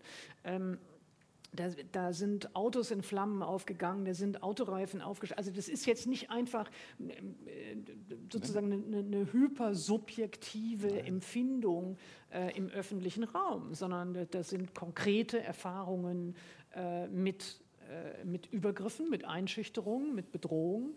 Ähm, also nur um, um, um, das sozusagen so ein bisschen schon auch ja. noch mit, mit, mit, mit, mit Substanz sozusagen aufzufüllen. Absolut, sehr gerne. Und das nehme ich auch, äh, also das ging auch gar nicht darum, irgendwas, wie gesagt, zu relativieren, sondern äh, nur die Facetten. Das ist eine Facette. Die andere Facette ist der Modus operandi, äh, der, der Tathergang, die Begehung, ähm, die Schwierigkeit der, der Beweisführung bei Brandstiftungen. Ja, also ganz klassisch, ähm, ich will jetzt nicht zu sehr in die Materie einsteigen, aber ganz klassisch, bei Brandstiftung werden viele, viele Spuren mitvernichtet. Und wer sich damit tatsächlich tiefer auseinandersetzt in der Kriminaltechnik, weiß eben um diese Umstände. Dann ähm, ja, sind es ja nicht nur wir, die ermitteln, es sind nicht nur die Kolleginnen und Kollegen, die wirklich wirklich äh, vieles hinten, an, äh, haben äh, hinten angestellt haben, um diese äh, ähm, Ermittlung voranzutreiben. Sie wollen ja eben diese Erfolge. Ähm, es sind nicht nur die, sondern es ist ja auch die Staatsanwaltschaft. Deshalb finde ich es auch schade, dass Frau Koppers mhm. jetzt nicht hier ist, weil Sie aus Ihrer Perspektive nochmal sagen könnten, wie aufopferungsvoll die, äh, voll, äh, aufopferungsvoll die äh, Staatsanwältinnen und Staatsanwälte dort wiederum ermitteln und wie viel Aufträge die dann weitergeben. Es ist in Teilen für Durchsuchungsbeschlüsse und ähnliches ein Gericht, das wir mit einbeziehen. Also eine weitere rechtsstaatliche Instanz. Mhm. Und das ist, ähm, das ist, wir sind da wirklich hinterher. Und das ist, das kann, ich kann es immer nur sagen, wenn man diesen Einblick eben hat, auch in die Maßnahmen, die getroffen wurden. Und dass uns Fehler unterlaufen, das würden wir niemals abstreiten. Und es sind Fehler passiert, absolut. Mhm. Aber wir sind immer dran, aus diesen Fehlern zu lernen, es zu versuchen, es besser zu machen, mhm. um eben dieses Gefühl der Sicherheit auch wieder in irgendeiner Form geben zu können. Ähm, ich habe eine ganze Reihe von Fragen aus dem Netz, die sich wie mir scheint, eher auf den Komplex, über den wir schon gesprochen haben, beziehen und noch nicht auf die Fragen der Maßnahmen oder, oder eben Perspektiven, äh, die nach vorne hinausgehen. Wenn Sie einverstanden sind, würde ich ein paar von diesen Fragen schon mhm. an dieser Stelle jetzt mal nehmen und dann äh, geben wir den Ausblick sozusagen etwas später. Okay. Ähm, äh, zunächst äh, an eine Frage, die vielleicht an Herrn Kablitz und an Herrn Deller von beiden zu beantworten ist. Ähm, die Frage ist, wie gehen PolizistInnen damit um, wenn sie bei einer Kontrolle von Betroffenen Racial Profiling vorgeworfen bekommen? Werden hierfür eventuell in der Ausbildung Kommunikationsstrategien vermittelt? Ich würde mal sagen, die erste Frage an Herrn Deller und vielleicht die zweite an Herrn Kablitz. Sehr gerne. Äh, in unserer Kampagnenarbeit, politischen Arbeit ermutigen wir Betroffene und auch Nicht-Betroffene, ähm, ein sensibel Haltung zu erarbeiten und zu bekommen, wie damit umzugehen ist. Und das heißt, wir fordern Menschen konkret wirklich auf, zu gucken, also inwieweit in ihrem persönlichen Umfeld Dinge stattfinden, wie Racial Profiling zum Beispiel, und wie darauf zu reagieren ist. Und unsere Erfahrung ist, in dem Moment, wo Polizistinnen angesprochen werden, aufgrund von Kontrollmaßnahmen beispielsweise, gibt es eine sehr einheitliche Reaktion, die eigentlich meistens dahingehend ist, es wird sozusagen gesagt, äh, misch dich hier nicht ein, oder mischen Sie sich hier nicht ein? Äh, Platzverweise werden erteilt und es gibt ja, keinen wirklichen Umgang damit, äh, wie mit dieser Kritik äh, zu verfahren ist.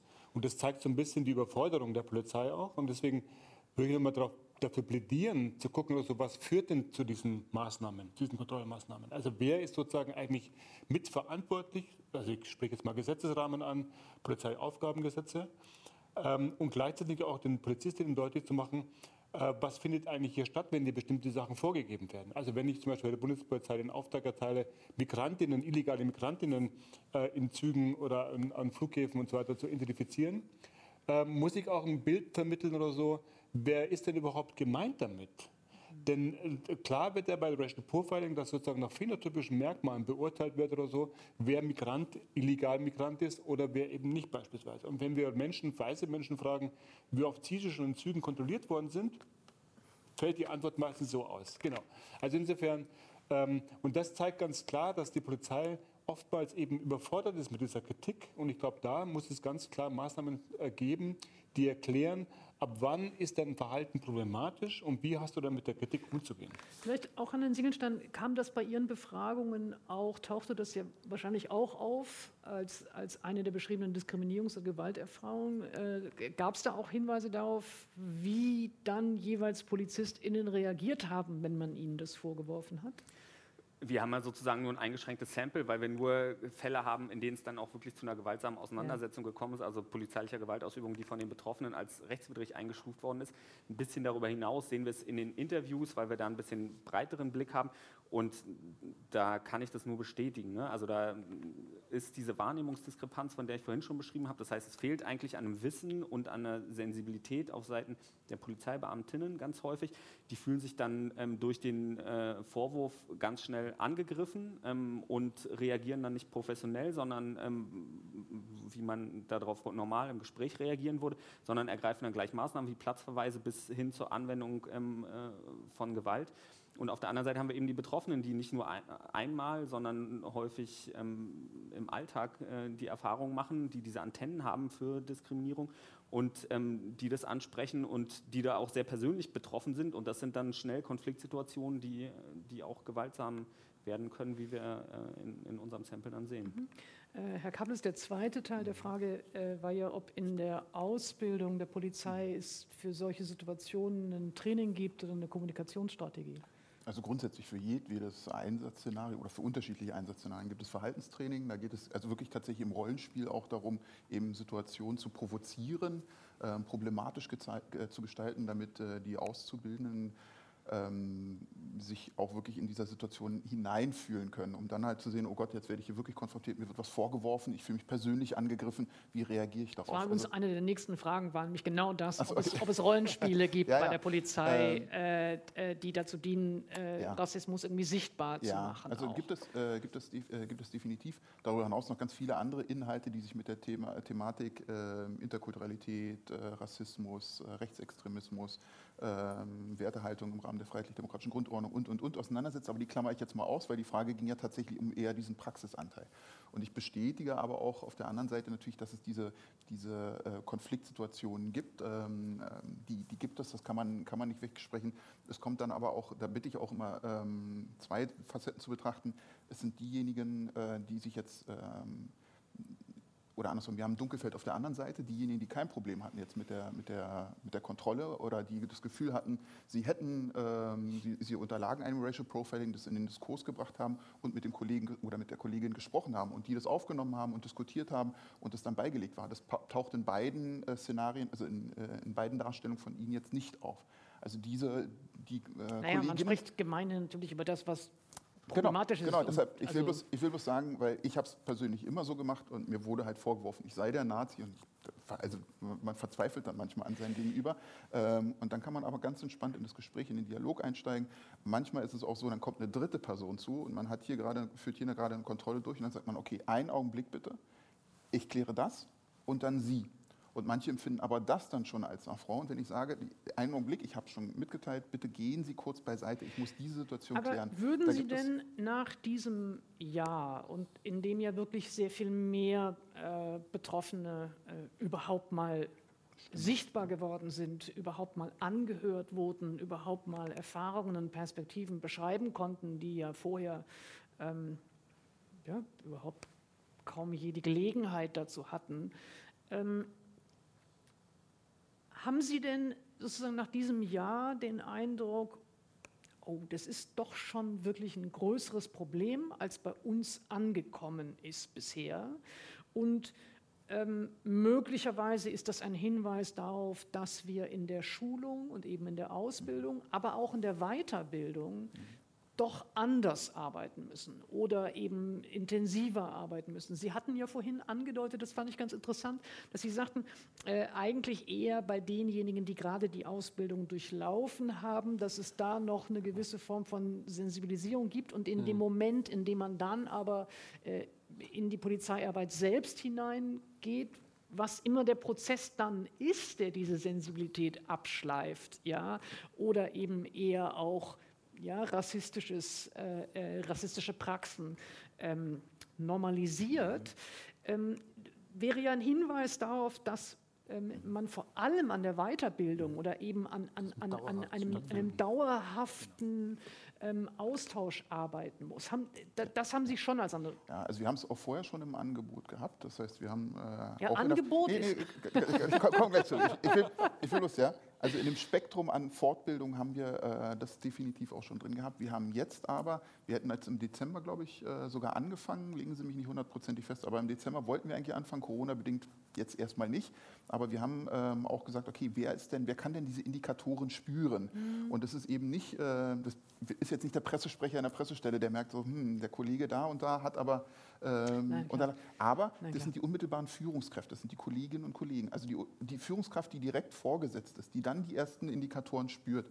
Und äh, genau das haben wir jetzt aufgelegt, ähm, eine Pflichtfortbildung für alle Führungskräfte, wirklich für alle Führungskräfte der ersten Ebene die ähm, ähm, dann auch in einem Workshop, ähm, auch mit Rollenspielen, auch mit direkten Handhaben, wie kann ich intervenieren, wie, wie, wie stelle ich fest, das ist das Wichtigste erstmal. Wie stelle ich fest und wie interveniere ich? Aber beziehen Sie ähm, zum Beispiel. Geht es da wirklich um Rassismus als Erfahrung oder als Wirkung oder geht es um, um was geht es da konkret? Nein, definitiv. Also Rassismus mhm. ist eine Facette. Das geht aber natürlich auch darüber hinaus noch. Ähm, also ähm, eben die rechtsextremistischen Tendenzen. Es mhm. gibt ja auch den F-Punkte-Plan der Senatsverwaltung für Inneres und Sport. Ähm, ähm, da füllen wir schon äh, viele Inhalte mit Leben, aber es ging eben noch weiter. Wir, wir müssen uns ja, und das hatte ich vorhin auch gesagt, wir müssen aus jedem Fehler lernen. Wenn wir das nicht machen, dann äh, müssen wir uns das auch immer wieder vorhalten lassen. Und deshalb mhm. sitzen wir genau da dran, um da auch wieder besser zu werden. Also für mich wäre es auch interessant, ähm, äh, wie Sie diese Weiterbildung oder diese Schulungen eigentlich organisieren. Also äh, sprechen Sie, gibt es dann Outreach-Prozess? Äh, sucht man sich äh, gegenüber, ja, ja. wie beispielsweise Tahir Della, muss jetzt nicht er sein, aber, aber so, nein, aber, aber sozusagen sucht man sich äh, aus der zivilgesellschaftlichen Szene, aus der Aktivistinnen-Szene, sucht man sich da eine Expertise? Also äh, äh, man muss ja sagen, es geht ja nicht nur darum, dass Betroffene Betroffene sind, sondern da ist auch ein Erfahrungswissen da, das man, das man annehmen könnte. Also mhm. wäre das etwas, das für Sie umgekehrt interessant wäre?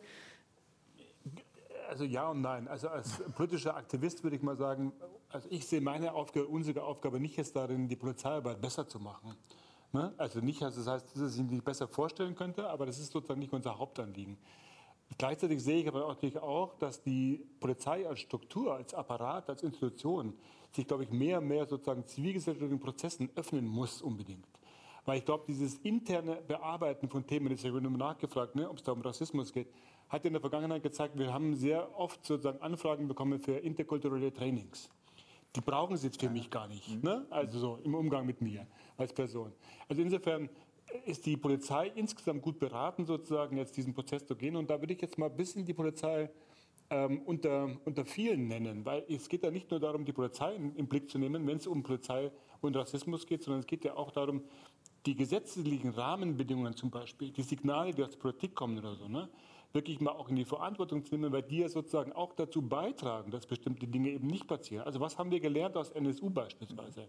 Und Nochmal, da geht es nicht nur um die Polizei, um die Verfassungsbehörden, auch natürlich, weil die sozusagen ja zentral da hier äh, äh, dazu beigetragen haben, was passiert ist. Aber eben auch die Politik ist aufgelaufen. Und da ist es eben ganz klar, dass natürlich auch diese Fortbildungsprogrammen entsprechend beschrieben werden müssen. Um was muss es eigentlich gehen? Da geht es ja auch nicht bloß um Rassismus. Ne? Also wir haben schon gehört, die Stichwörter Homophobie, Feindlichkeit gegen und Roma und so weiter und so fort. Also all die Themen oder so, die ja die Polizei sozusagen mitträgt als gesellschaftlicher, als Teil der Gesellschaft oder so.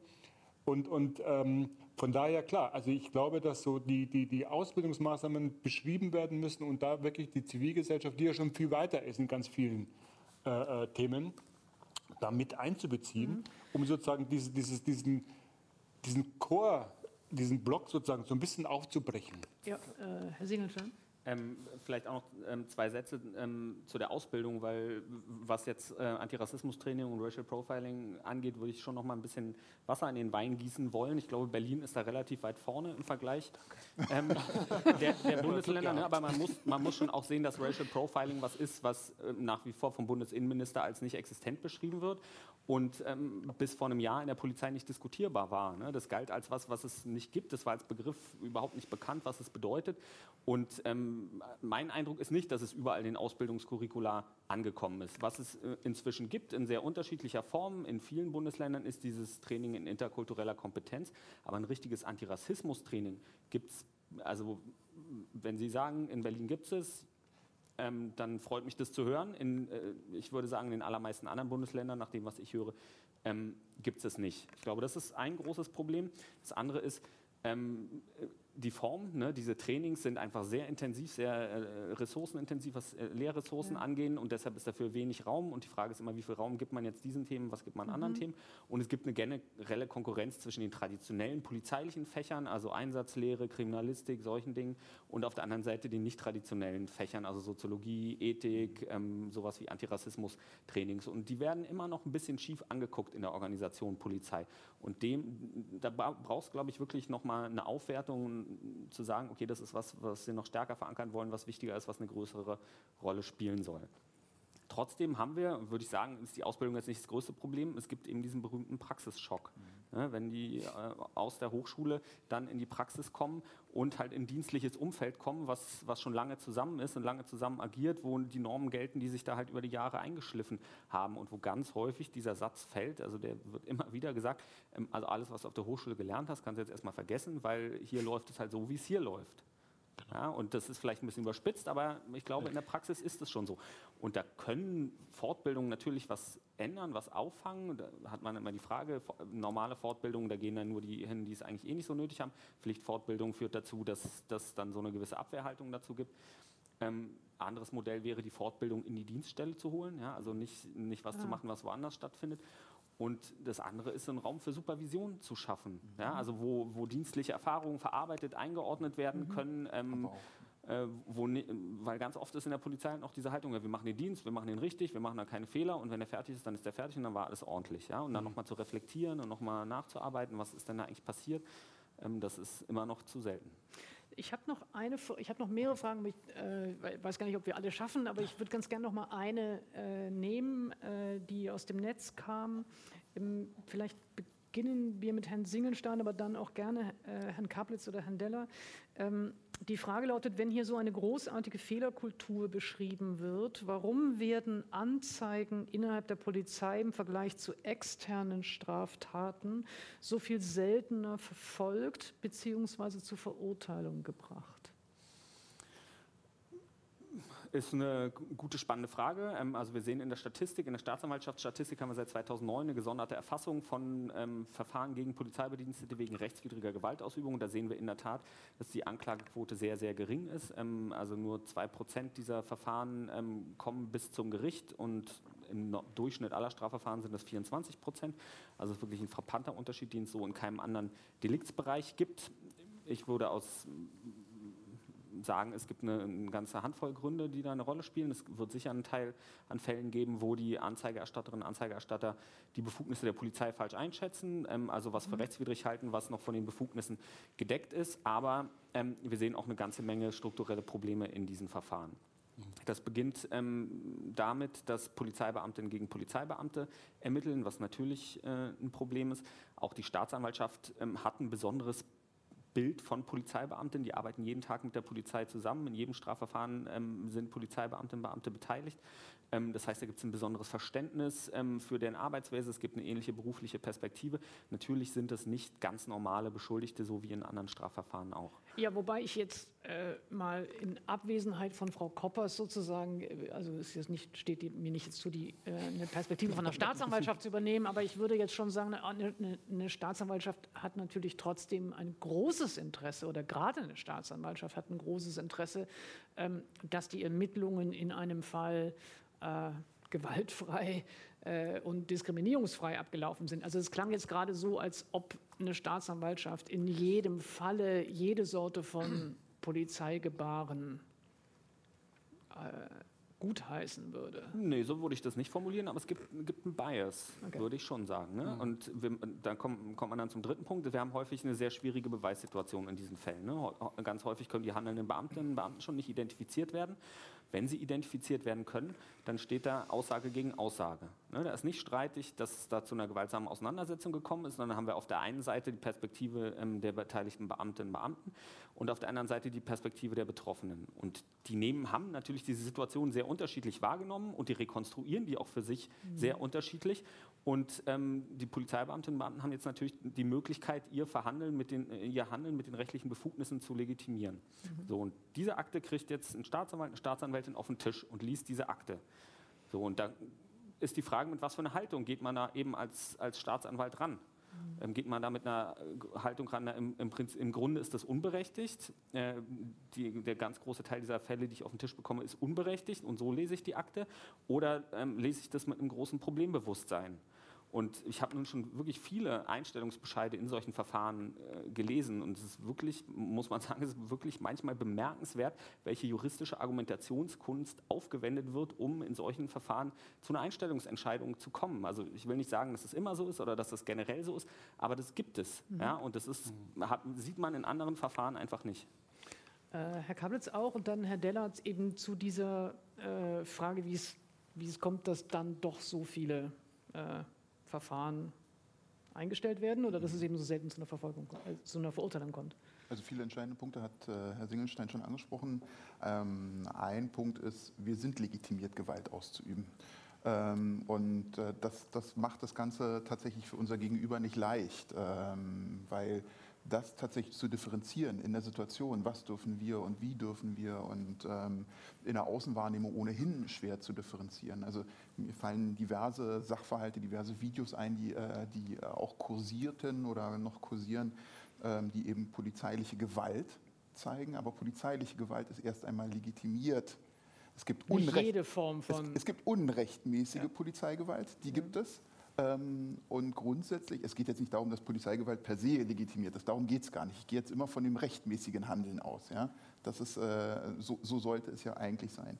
Und dann gibt es das Unrechtmäßige. Und wenn man sich die, äh, die Bilder auch anguckt, ähm, sage ich auch immer gerne, Gewalt sieht niemals schön aus. Es wird dann immer schnell äh, diskutiert, war das zu viel, äh, war das zu, ähm, zu doll. Ähm, natürlich muss das alles bewertet werden und wirklich dezidiert aufgeschlüsselt werden, weil diesen Vorwurf, der muss ausgeräumt werden. Ähm, in die eine oder in die andere Richtung. Es ist völlig mhm. egal. Entweder bestätigt oder eben, ähm, eben ähm, äh, widerlegt werden. Ähm, aber wenn man, und da spreche ich auch aus eigener Erfahrung, wenn man einmal tatsächlich mit Menschen ringen musste, ja, um eben die, äh, die Maßnahmen durchzusetzen, also wirklich kämpfen, das ist eben nicht, ähm, ich führe eine Technik durch ähm, und ich mache wirklich schon sehr, sehr lange Kampfsport, äh, einfach aus, äh, aus dem Spaß heraus, aus dem Interesse heraus ähm, ist es in einer Einsatzsituation immer noch mal was anderes. Da wehrt sich ein Mensch mit allem, was er kann oder sie kann. Beißen, kratzen, treten, spucken, alles, was irgendwie möglich ist. Und wenn man diesen Widerstand, er heißt ja nicht umsonst, wenn man diesen Widerstand bricht, erzeugt das Bilder, die ins Mark gehen und erschüttern. Und auch das Vertrauen in die Polizei erschüttern, definitiv. Aber es das heißt nicht, dass diese Situation unrechtmäßig war. Und natürlich muss ich auch sagen, äh, der andere, die andere Facette muss genauso berücksichtigt werden, dass es das, eben Kollegen. Sie erklären, wenn, nur dass ich es richtig genau. verstehe, Sie wollen, Sie erklären sozusagen ähm, ja, die Tatsache, dass es eben so viel seltener verfolgt oder äh, nee. eben seltener zu verurteilen kommt, damit, dass in diesen Fällen es auch immer rechtmäßige Gewaltanwendung der Polizei war? Ganz genau. Nicht immer, sondern ich komme noch zu den, es sind mehrere Aspekte. Ich finde es immer sehr schwer, gerade solche komplexen Themen, also genauso wie vorhin auch, ähm, äh, eindimensional zu betrachten. Den Aspekt, den Herr Singelstein auch angeführt hatte, war das Decken untereinander. Ähm, auch das gibt es. Punkt. Brauchen wir gar nicht drüber sprechen. Auch das gibt es. Doch, wollen wir drüber sprechen. So, das ja, ist, nein, darüber reden nein, wir ja. äh, Das ich meine- ist Teil des, das ist ich meine- that's the whole point. Nicht, nicht, äh, nicht in, dem, in dem Sinne, als dass wir das abstreiten würden, ja, sondern auch das gibt es natürlich. Ähm, ich vergleiche das immer ganz gerne, nur um Gefühl dafür zu bekommen. Es geht ja da viel um Gefühle. Ähm, um Gefühl dafür zu bekommen, im Zweifelsfall vertraue ich der Person neben mir im Funkwagen mein Leben an. Wirklich, mein Leben. Ähm, und wenn man das in den eigenen persönlichen Kreis, also in den zivilgesellschaftlichen Kreis jetzt überträgt, wem vertraut man sein Leben an? Wem würde man das äh, anvertrauen? Das ist der engste Freund, das ist die Familie und ähnliches. Und da ist, äh, kann ein Impuls sein und ist ja auch bestätigt so, ähm, gibt ja die Fälle leider, dass man dann, dass der erste Impuls ist, ich schütze diesen Partner, ich schütze diese Partnerin. Ähm, und genau das pass kann eben auch ähm, im Funkwagen-Einsatzdienst bei der Hunderschaft, wo auch immer äh, passieren. Aber ich würde äh, davor warnen wollen, es als wieder Pauschalbegründung zu sehen, weil ich davon überzeugt bin, auch aus eigenem Erleben heraus, ähm, aus meiner Zeit im Funkwagendienst, bei der Hundertschaft, im Zivil, äh, als Zivilfahnder heraus, ähm, dass viel polizeiliche Gewalt von anderen als zu stark, äh, zu massiv, ähm, unrechtmäßig empfunden wurde, aber legitimiert, rechtmäßig, unverhältnismäßig war. Herr Deller?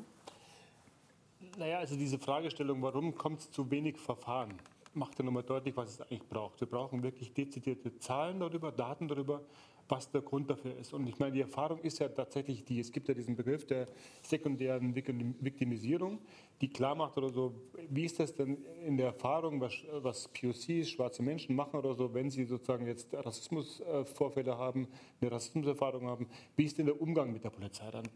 Und da ist es ja immer noch so, dass eben sehr schnell so eine Täter-Opfer-Umkehr betrieben wird, dass immer noch sehr schnell stattfindet, dass eben Leuten nicht zugehört wird, die nicht ernst genommen werden.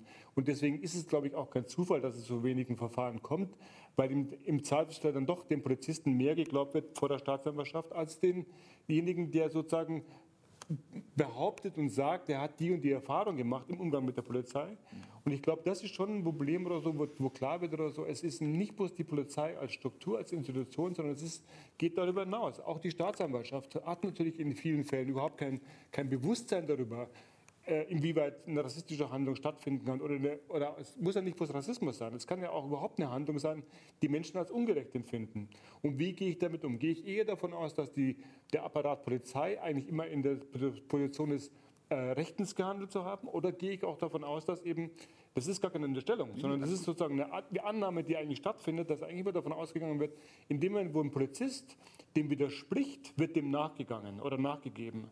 Und nicht sozusagen, wenn's, wenn eine Person sagt, die hat die und die Erfahrung gemacht ähm, im Umgang mit der Polizei, wird mein Verfahren angenommen, wird meine Anzeige angenommen, Leuten wird versucht, das auszureden. Also alles macht klar oder so, dass es eigentlich immer noch eine sehr große Abwehr gibt oder so. Ähm, anzuerkennen zu, oder zu erkennen, dass von der Polizei Probleme ausgehen im, im Handeln. Und das Gleiche gilt natürlich auch für die Staatsanwaltschaften, für Richterinnen, die tatsächlich eben ein mangelndes Problembewusstsein haben und wirklich nicht die Erkenntnis haben, dass eben auch natürlich PolizistInnen äh, sich rassistisch verhalten können. Ich muss jetzt ein bisschen aufs äh, äh, drücken? Tempo drücken. Nee, nicht gar nicht, weil wir keine Zeit mehr hätten, sondern weil es so viele Fragen gibt, Okay. äh, die ich wirklich interessant finde. Ähm, also Entschuldigung, wenn ich, wenn ich Sie jetzt da an der Verdammt, Stelle so ein ganz bisschen abwürge, Ja, aber äh, es, es, es sind wirklich auch äh, noch eben sehr interessante Fragen. Wir schaffen vielleicht gar nicht alle, aber ich fange mal mit einer Anfrage an Tobias Singelnstein. Welche Rolle hat Ihrer Meinung nach der polizeiliche Chorgeist bei Ihrer Befragung gespielt, be beziehungsweise welchen Einfluss hatte dieser? Als Chorgeist wird ja m, äh, üblicherweise die negative Seite dieser Binnenkultur ähm, beschrieben, äh, die Herr Kablitz gerade schon äh, bezeichnet hat. Es gibt einen sehr starken Zusammenhalt. Ich glaube, wir kennen das ja alle aus beruflichen, sozialen Kontexten. Gibt es natürlich einen sozialen Zusammenhalt, gerade in den beruflichen Kontexten. Das ist in der Polizei sicher noch mal mehr der Fall. Ähm, häufig wird in der Polizei auch von der Polizeifamilie gesprochen, also noch engerer Zusammenhang insinuiert durch ähm, solche Begrifflichkeiten.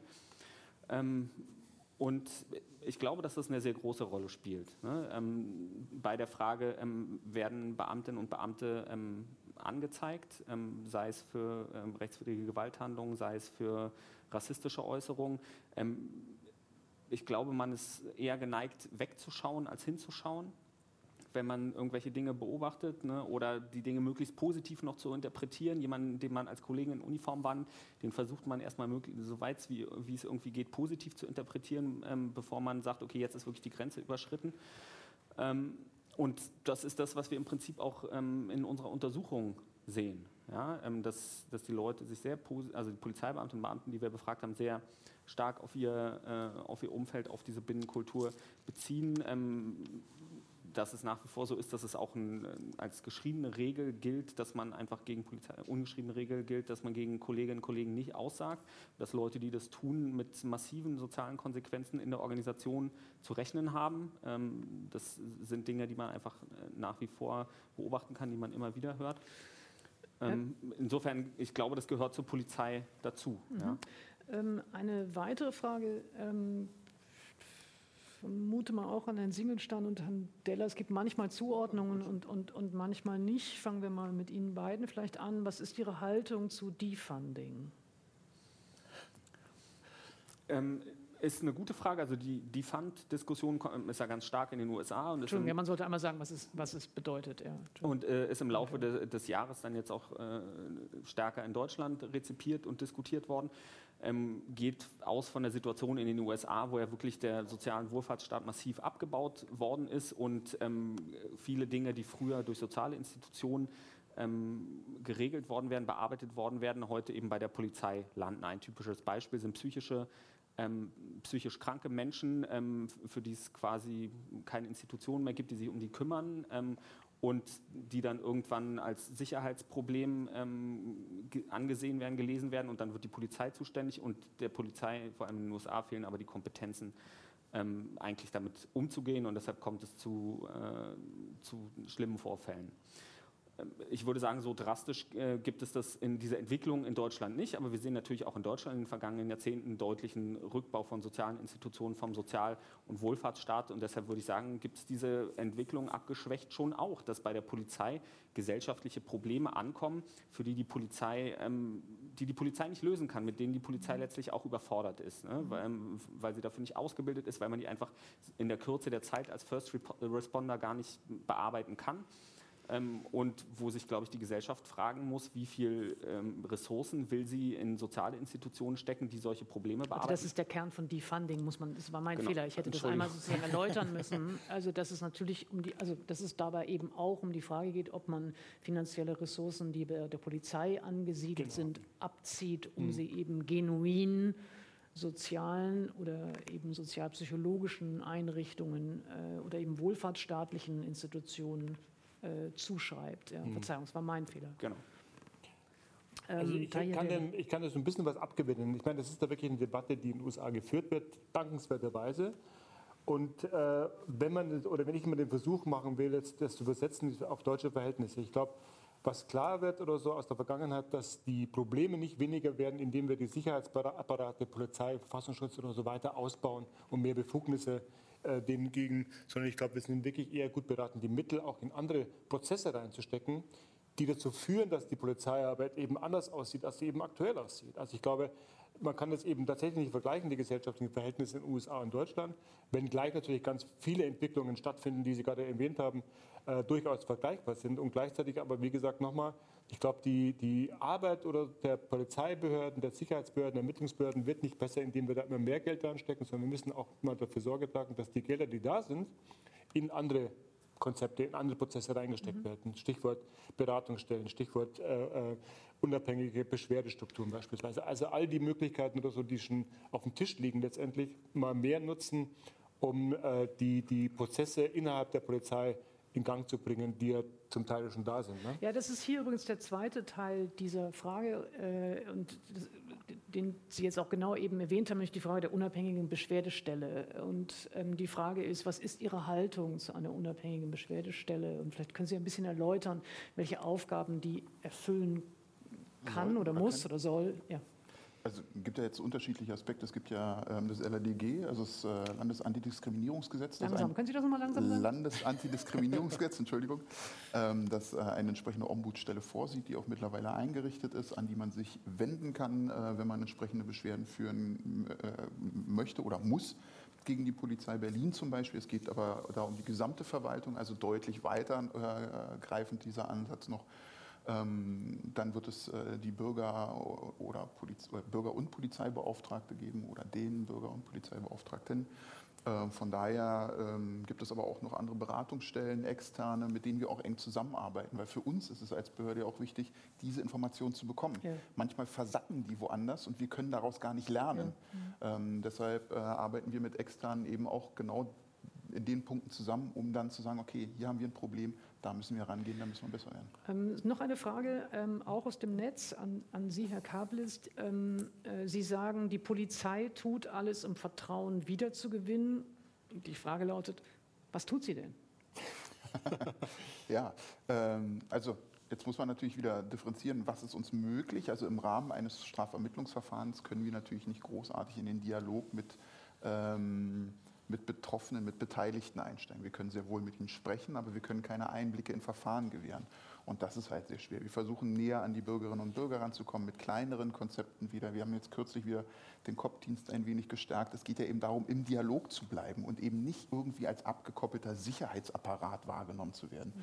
Und genau deshalb versuchen wir immer wieder mit unterschiedlichen Konzepten näher ranzukommen, in den Kiezen, mit den Menschen, dadurch bekannt werden. Wir, hatte ich ja schon gesagt, wir kooperieren mit Externen, um eben auch da die Fühler auszustrecken, um Gefühl dafür zu haben, wie wir wahrgenommen werden und dann halt auch da punktuell ansetzen Nun zu können. Nun ist ja eine Strategie zu sagen, wir holen uns sozusagen die, das Erf äh, Erfahrungswissen äh, oder eben Informationen von außen. Wir holen mhm. uns zivilgesellschaftliche mhm. Organisationen und lassen uns von denen beraten mhm. oder, oder hören zu. Ähm, die andere Möglichkeit ist natürlich zu sagen, wir versuchen die Diversität innen mhm. zu erhöhen, damit wir diese Perspektiven, aber auch diese Sensibilitäten und möglicherweise auch die Erfahrungen mhm.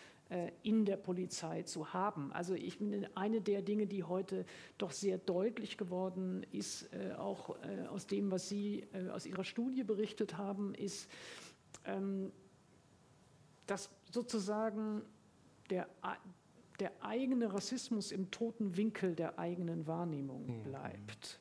Ja, also dass Menschen agieren, ähm, und überhaupt gar nicht verstehen, warum andere in einer bestimmten Weise darauf reagieren, weil die nämlich schon Erfahrungen mit Diskriminierung und Gewalt äh, gemacht haben. Und ähm, insofern wäre natürlich eine der Fragen wäre, ob man, wenn man mehr Menschen mit solchen Erfahrungen schon von vornherein in der Polizei hätte, äh, also POCs, äh, irgendwie Schwarze, aber natürlich auch, also ich würde jetzt sagen, schwule, Lesben, bisexuelle Transpersonen innerhalb der Polizei, ähm, ob dadurch etwas anderes entsteht oder ob mhm. die Kultur und das Selbstverständnis der Polizei diese Leute dann ebenfalls äh, sozusagen. Integriert im, im, mhm. im, im sozusagen äh, äh, negativen Sinne. Ja, deswegen wäre meine Frage, ob das mhm. eine der ähm, Strategien sein könnte, aber auch die Frage an Sie beide, ob Sie glauben, dass das einen Unterschied ausmachen könnte. Es ist, es ist ja, hatten wir ja schon gesagt, nicht eindimensional zu betrachten, also ganz viele Aspekte, die wir heute diskutiert haben und genau das ist, es, äh, ist auch nicht eindimensional zu betrachten. Wir haben Huh, kriege ich die Zahlen zusammen? In den letzten drei Jahren im Durchschnitt äh, Kolleginnen und Kollegen mit Migrationsgeschichte, ähm, ich glaube 31, 32, 32 Prozent ähm, eingestellt. Ja, das ist eine freiwillige Angabe, da wird nicht jeder angegeben haben äh, oder jede angegeben haben, wo, wo die Eltern oder man persönlich auch herkommt. Ähm, aber wir sind da definitiv dran. Es gibt dann unterschiedliche Jahrgänge, da pendelt sich man eher so um die 20 ein, mal sind es an die 40 Prozent. Also da sind wir definitiv dran. Ähm, ich glaube, 95 Staaten haben wir in den drei, ähm, drei Jahren vertreten. Und Sie würden auch sagen, es macht einen Unterschied? Es kann einen Unterschied machen. Ähm, Herr Deller hat es vorhin schon super gesagt. Ähm, letzten Endes ist Rassismus ähm, kein kein weißes Phänomen, sagen wir es mal so. Ja? Ähm, ähm, also ich, ich übertrage ja. es jetzt einfach mhm. mal. Ähm, mein Vater stammt aus dem Sudan und wenn mir jemand erzählt, Rassismus sei ein weißes Problem, dann äh, werde ich fast aggressiv, äh, wenn ich mir die Geschichte meines Vaters angucke. Mhm. Ähm, es ist eben nicht ein weißes Phänomen. Das heißt, wir müssen sehr wohl auch da betrachten, auch bei anderen Herkunften, äh, bei, äh, bei einem anderen kulturellen Hintergrund, äh, gibt es da trotzdem entsprechende rassistische Vorbehalte. Also das ist, das ist was, was wir multidimensional betrachten und auch behandeln müssen. Mhm. Herr Diller? Also ich, ich widerspreche diesem Modell auf jeden Fall dahingehend, dass wir davon ausgehen, dass Menschen mit einer bestimmten Biografie oder mit einer bestimmten Erfahrung die Normen und Logiken des Polizeiapparates verändern, beispielsweise nur durch reine Präsenz. Und das glaube ich auf keinen Fall. Also wir haben ja jetzt schon eine relativ diverse Polizei beispielsweise in den Großstädten auf jeden Fall. Und das bringt ja nicht automatisch eine Veränderung der Polizeiarbeit mit sich. Ne? Es wird ja flankiert durch Gesetze, beispielsweise Polizeiaufgabengesetze.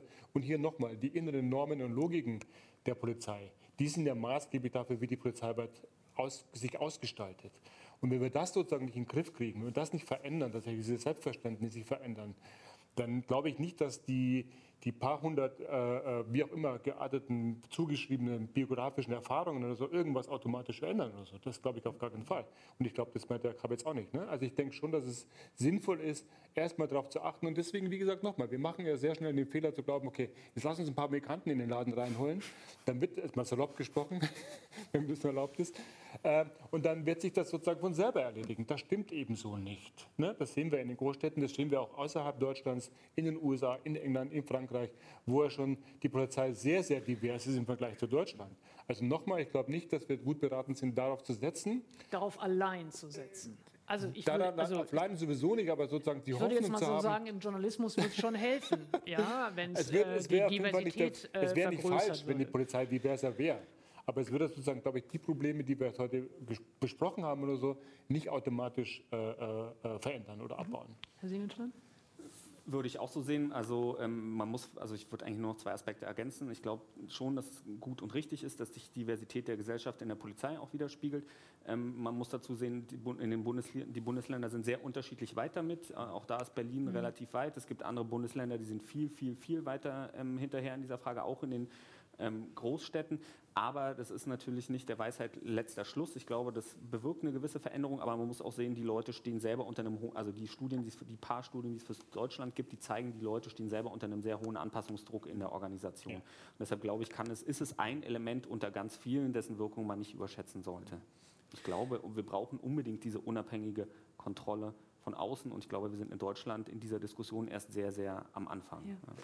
Ähm, ich äh, habe noch äh, sehr viel mehr Fragen, die ich jetzt gar nicht alle schaffe. Ich bitte furchtbar zu entschuldigen, wenn Sie eine Frage geschickt haben und ich sie jetzt nicht unterbringen kann. Ähm, aber ich fand es sozusagen in den Einzelnen einfach auch wichtiger, dass wir verschiedene Stimmen und verschiedene Perspektiven zu einer Frage oder zu einem Themenkomplex ja. haben. Ich habe noch eine Frage, die ähm, natürlich die ist, die äh, wir alle, glaube ich, jetzt auch am Ende so einer Diskussion stellen, sind nämlich so ein bisschen die nach dem Ausblick. Ähm, die Frage lautet, ich teile die Ansicht, dass wir ein gesamtgesellschaftliches Problem mit Rassismus haben, ein gemeinsames gesellschaftliches Verständnis von Rassismus benötigen. Wie können wir einen veränderten Umgang und ein anderes Verständnis von strukturellem Rassismus in der Gesellschaft an den Küchentisch bringen? Also äh, stärker sozusagen äh, tatsächlich äh, ja, zum Bewusstsein bringen, mhm. jenseits von einzelnen punktuellen äh, Auseinandersetzungen. Wie Strukturen zum Beispiel. Ich glaube, wenn ich darf, ja. Ne? also ich glaube tatsächlich ist es richtig, dass wir da wirklich mal ein Problem besprechen müssen, was wir eben in der Gesamtgesellschaft vorfinden. Und der Umgang ist ja interessanterweise sehr, sehr ähnlich. Ob das jetzt Strukturen betrifft, wie Polizei, Justiz beispielsweise, oder wenn wir im Bildungsbereich uns umsehen, im Wohnungs-, auf dem Wohnungsmarkt, das sind ja sehr viele ähnliche Mechanismen, die stattfinden, die wir auch alle mitbekommen. Also gleichermaßen diejenigen, die negativ betroffen sind und diejenigen, die sogar nicht betroffen sind davon. Und deswegen glaube ich wirklich, wäre es ratsam, mal zu überlegen, wie wir das mal als gesamtgesellschaftlichen Prozess in Gang bekommen, dass sich eben alle davon betroffen fühlen. Also die Frage sozusagen, in welcher Art von Gesellschaft wollen wir eigentlich auf Dauer leben? Also wollen wir damit leben, dass bestimmte Gruppen immer wieder diskriminiert werden, Ausgrenzungserfahrungen machen müssen und das so lange hinnehmen, solange es uns nicht selber betrifft? Oder nehmen wir das mal wahr, dass wir als Einzelne in der Gesellschaft alle dazu einen Beitrag leisten, um diese Verhältnisse aufrechtzuerhalten. Also ich meine, diese rassistischen, diskriminierenden Verhältnisse aufrechtzuerhalten. Und ich glaube, das ist sozusagen noch nicht vorgedrungen, dass es eben, ja, es ist ein gesamtgesellschaftliches Problem. Und das muss umfänglich mal wahrgenommen werden.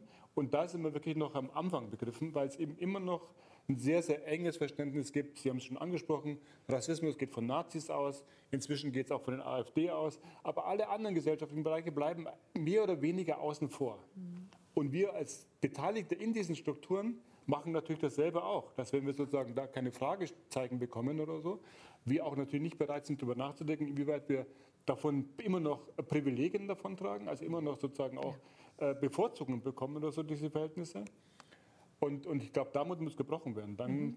gelangt es auch an, wo war das? Am Küchentisch. Küchentisch, genau. wir. Wir sagen am Küchentisch. äh, Herr Kappels. Ja, kann ich mich eigentlich fast nur anschließen. Ähm, mir ist es immer ganz wichtig, also auch aus äh, dem eigenen privaten Erleben heraus, ähm, zu reflektieren. Äh, wenn, äh, ich bin selber auch gefragt, meinem Gegenüber zu sagen, das hat mich getroffen ähm, warum hast du das jetzt so formuliert? Und dann kann man in den Austausch, in den Dialog äh, einsteigen und dann kann auch mein Gegenüber erst reflektieren, weil wenn ich es nicht reflektiere, wer soll es denn sonst tun? Und mein Gegenüber geht dann aber durch den Alltag genau mit diesem Empfinden und sagt, das war ja eigentlich alles okay und behält dann diese, ähm, diesen, diesen, dieses Verhalten ähm, und legt es weiterhin an den Tag, diskriminiert eventuell andere. Und genau deshalb war es für mich ähm, sowohl außerhalb der Polizei als auch innerhalb der Polizei gegenüber Personen, die Vorbehalte mir gegenüber hatten und die entsprechend unangenehm geäußert haben, sie zu konfrontieren, sie damit, ähm, ja, ähm, sie, sie mit meinen Gefühlen zu konfrontieren und äh, ihnen diese Situation erstmal zu schildern. Warum empfinde ich das so? Mhm. Und nur so, denke ich, äh, als ergänzendes äh, ja. Element, ja. Ähm, nur so, denke ich, kommen wir auch wirklich genau dahin, wenn jetzt meine Frau am Küchentisch zu mir sagt, das fand ich unangenehm. Mhm. Ja? Oder ähm, mein Mann oder wer auch immer. Tobias Ingolstein.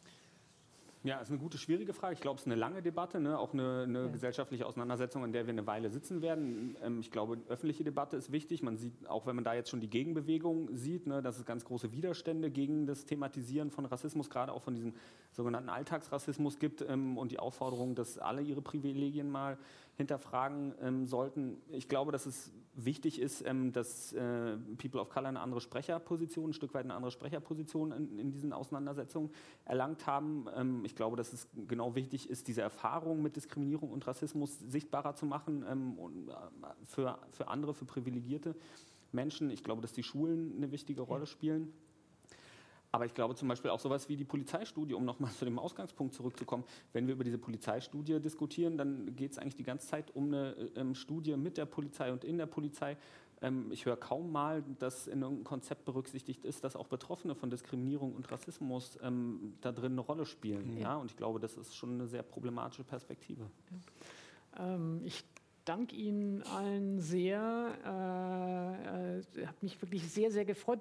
Äh, ich möchte einmal noch mal erwähnen, dass Margarete Koppers uns äh, natürlich gefehlt hat. Ich glaube auch, dass der Aspekt des Rechtsextremismus dann vielleicht auch etwas stärker noch gewesen wäre, als mhm. so wie wir ihn jetzt heute diskutiert haben.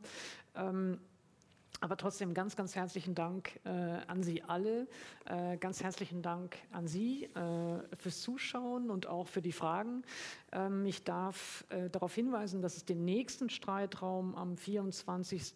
Januar gibt, wieder um 12 Uhr. Äh, ich vermute mal wieder im Stream. Äh, wir wissen es natürlich alle nicht. Ähm, dann wird es ähm, um Corona und die Kultur geben. Zu Gast wird Stefan Beermann, der Geschäftsführer des Bundesverbands Freie Darstellende Künstler sein, Thomas Kufus, der Filmproduzent und Geschäftsführer von der Zero One Film und die Sopranistin Anna Prohaska. Äh, ich freue mich sehr darauf. Ganz, ganz herzlichen Dank Ihnen allen und einen schönen Sonntag.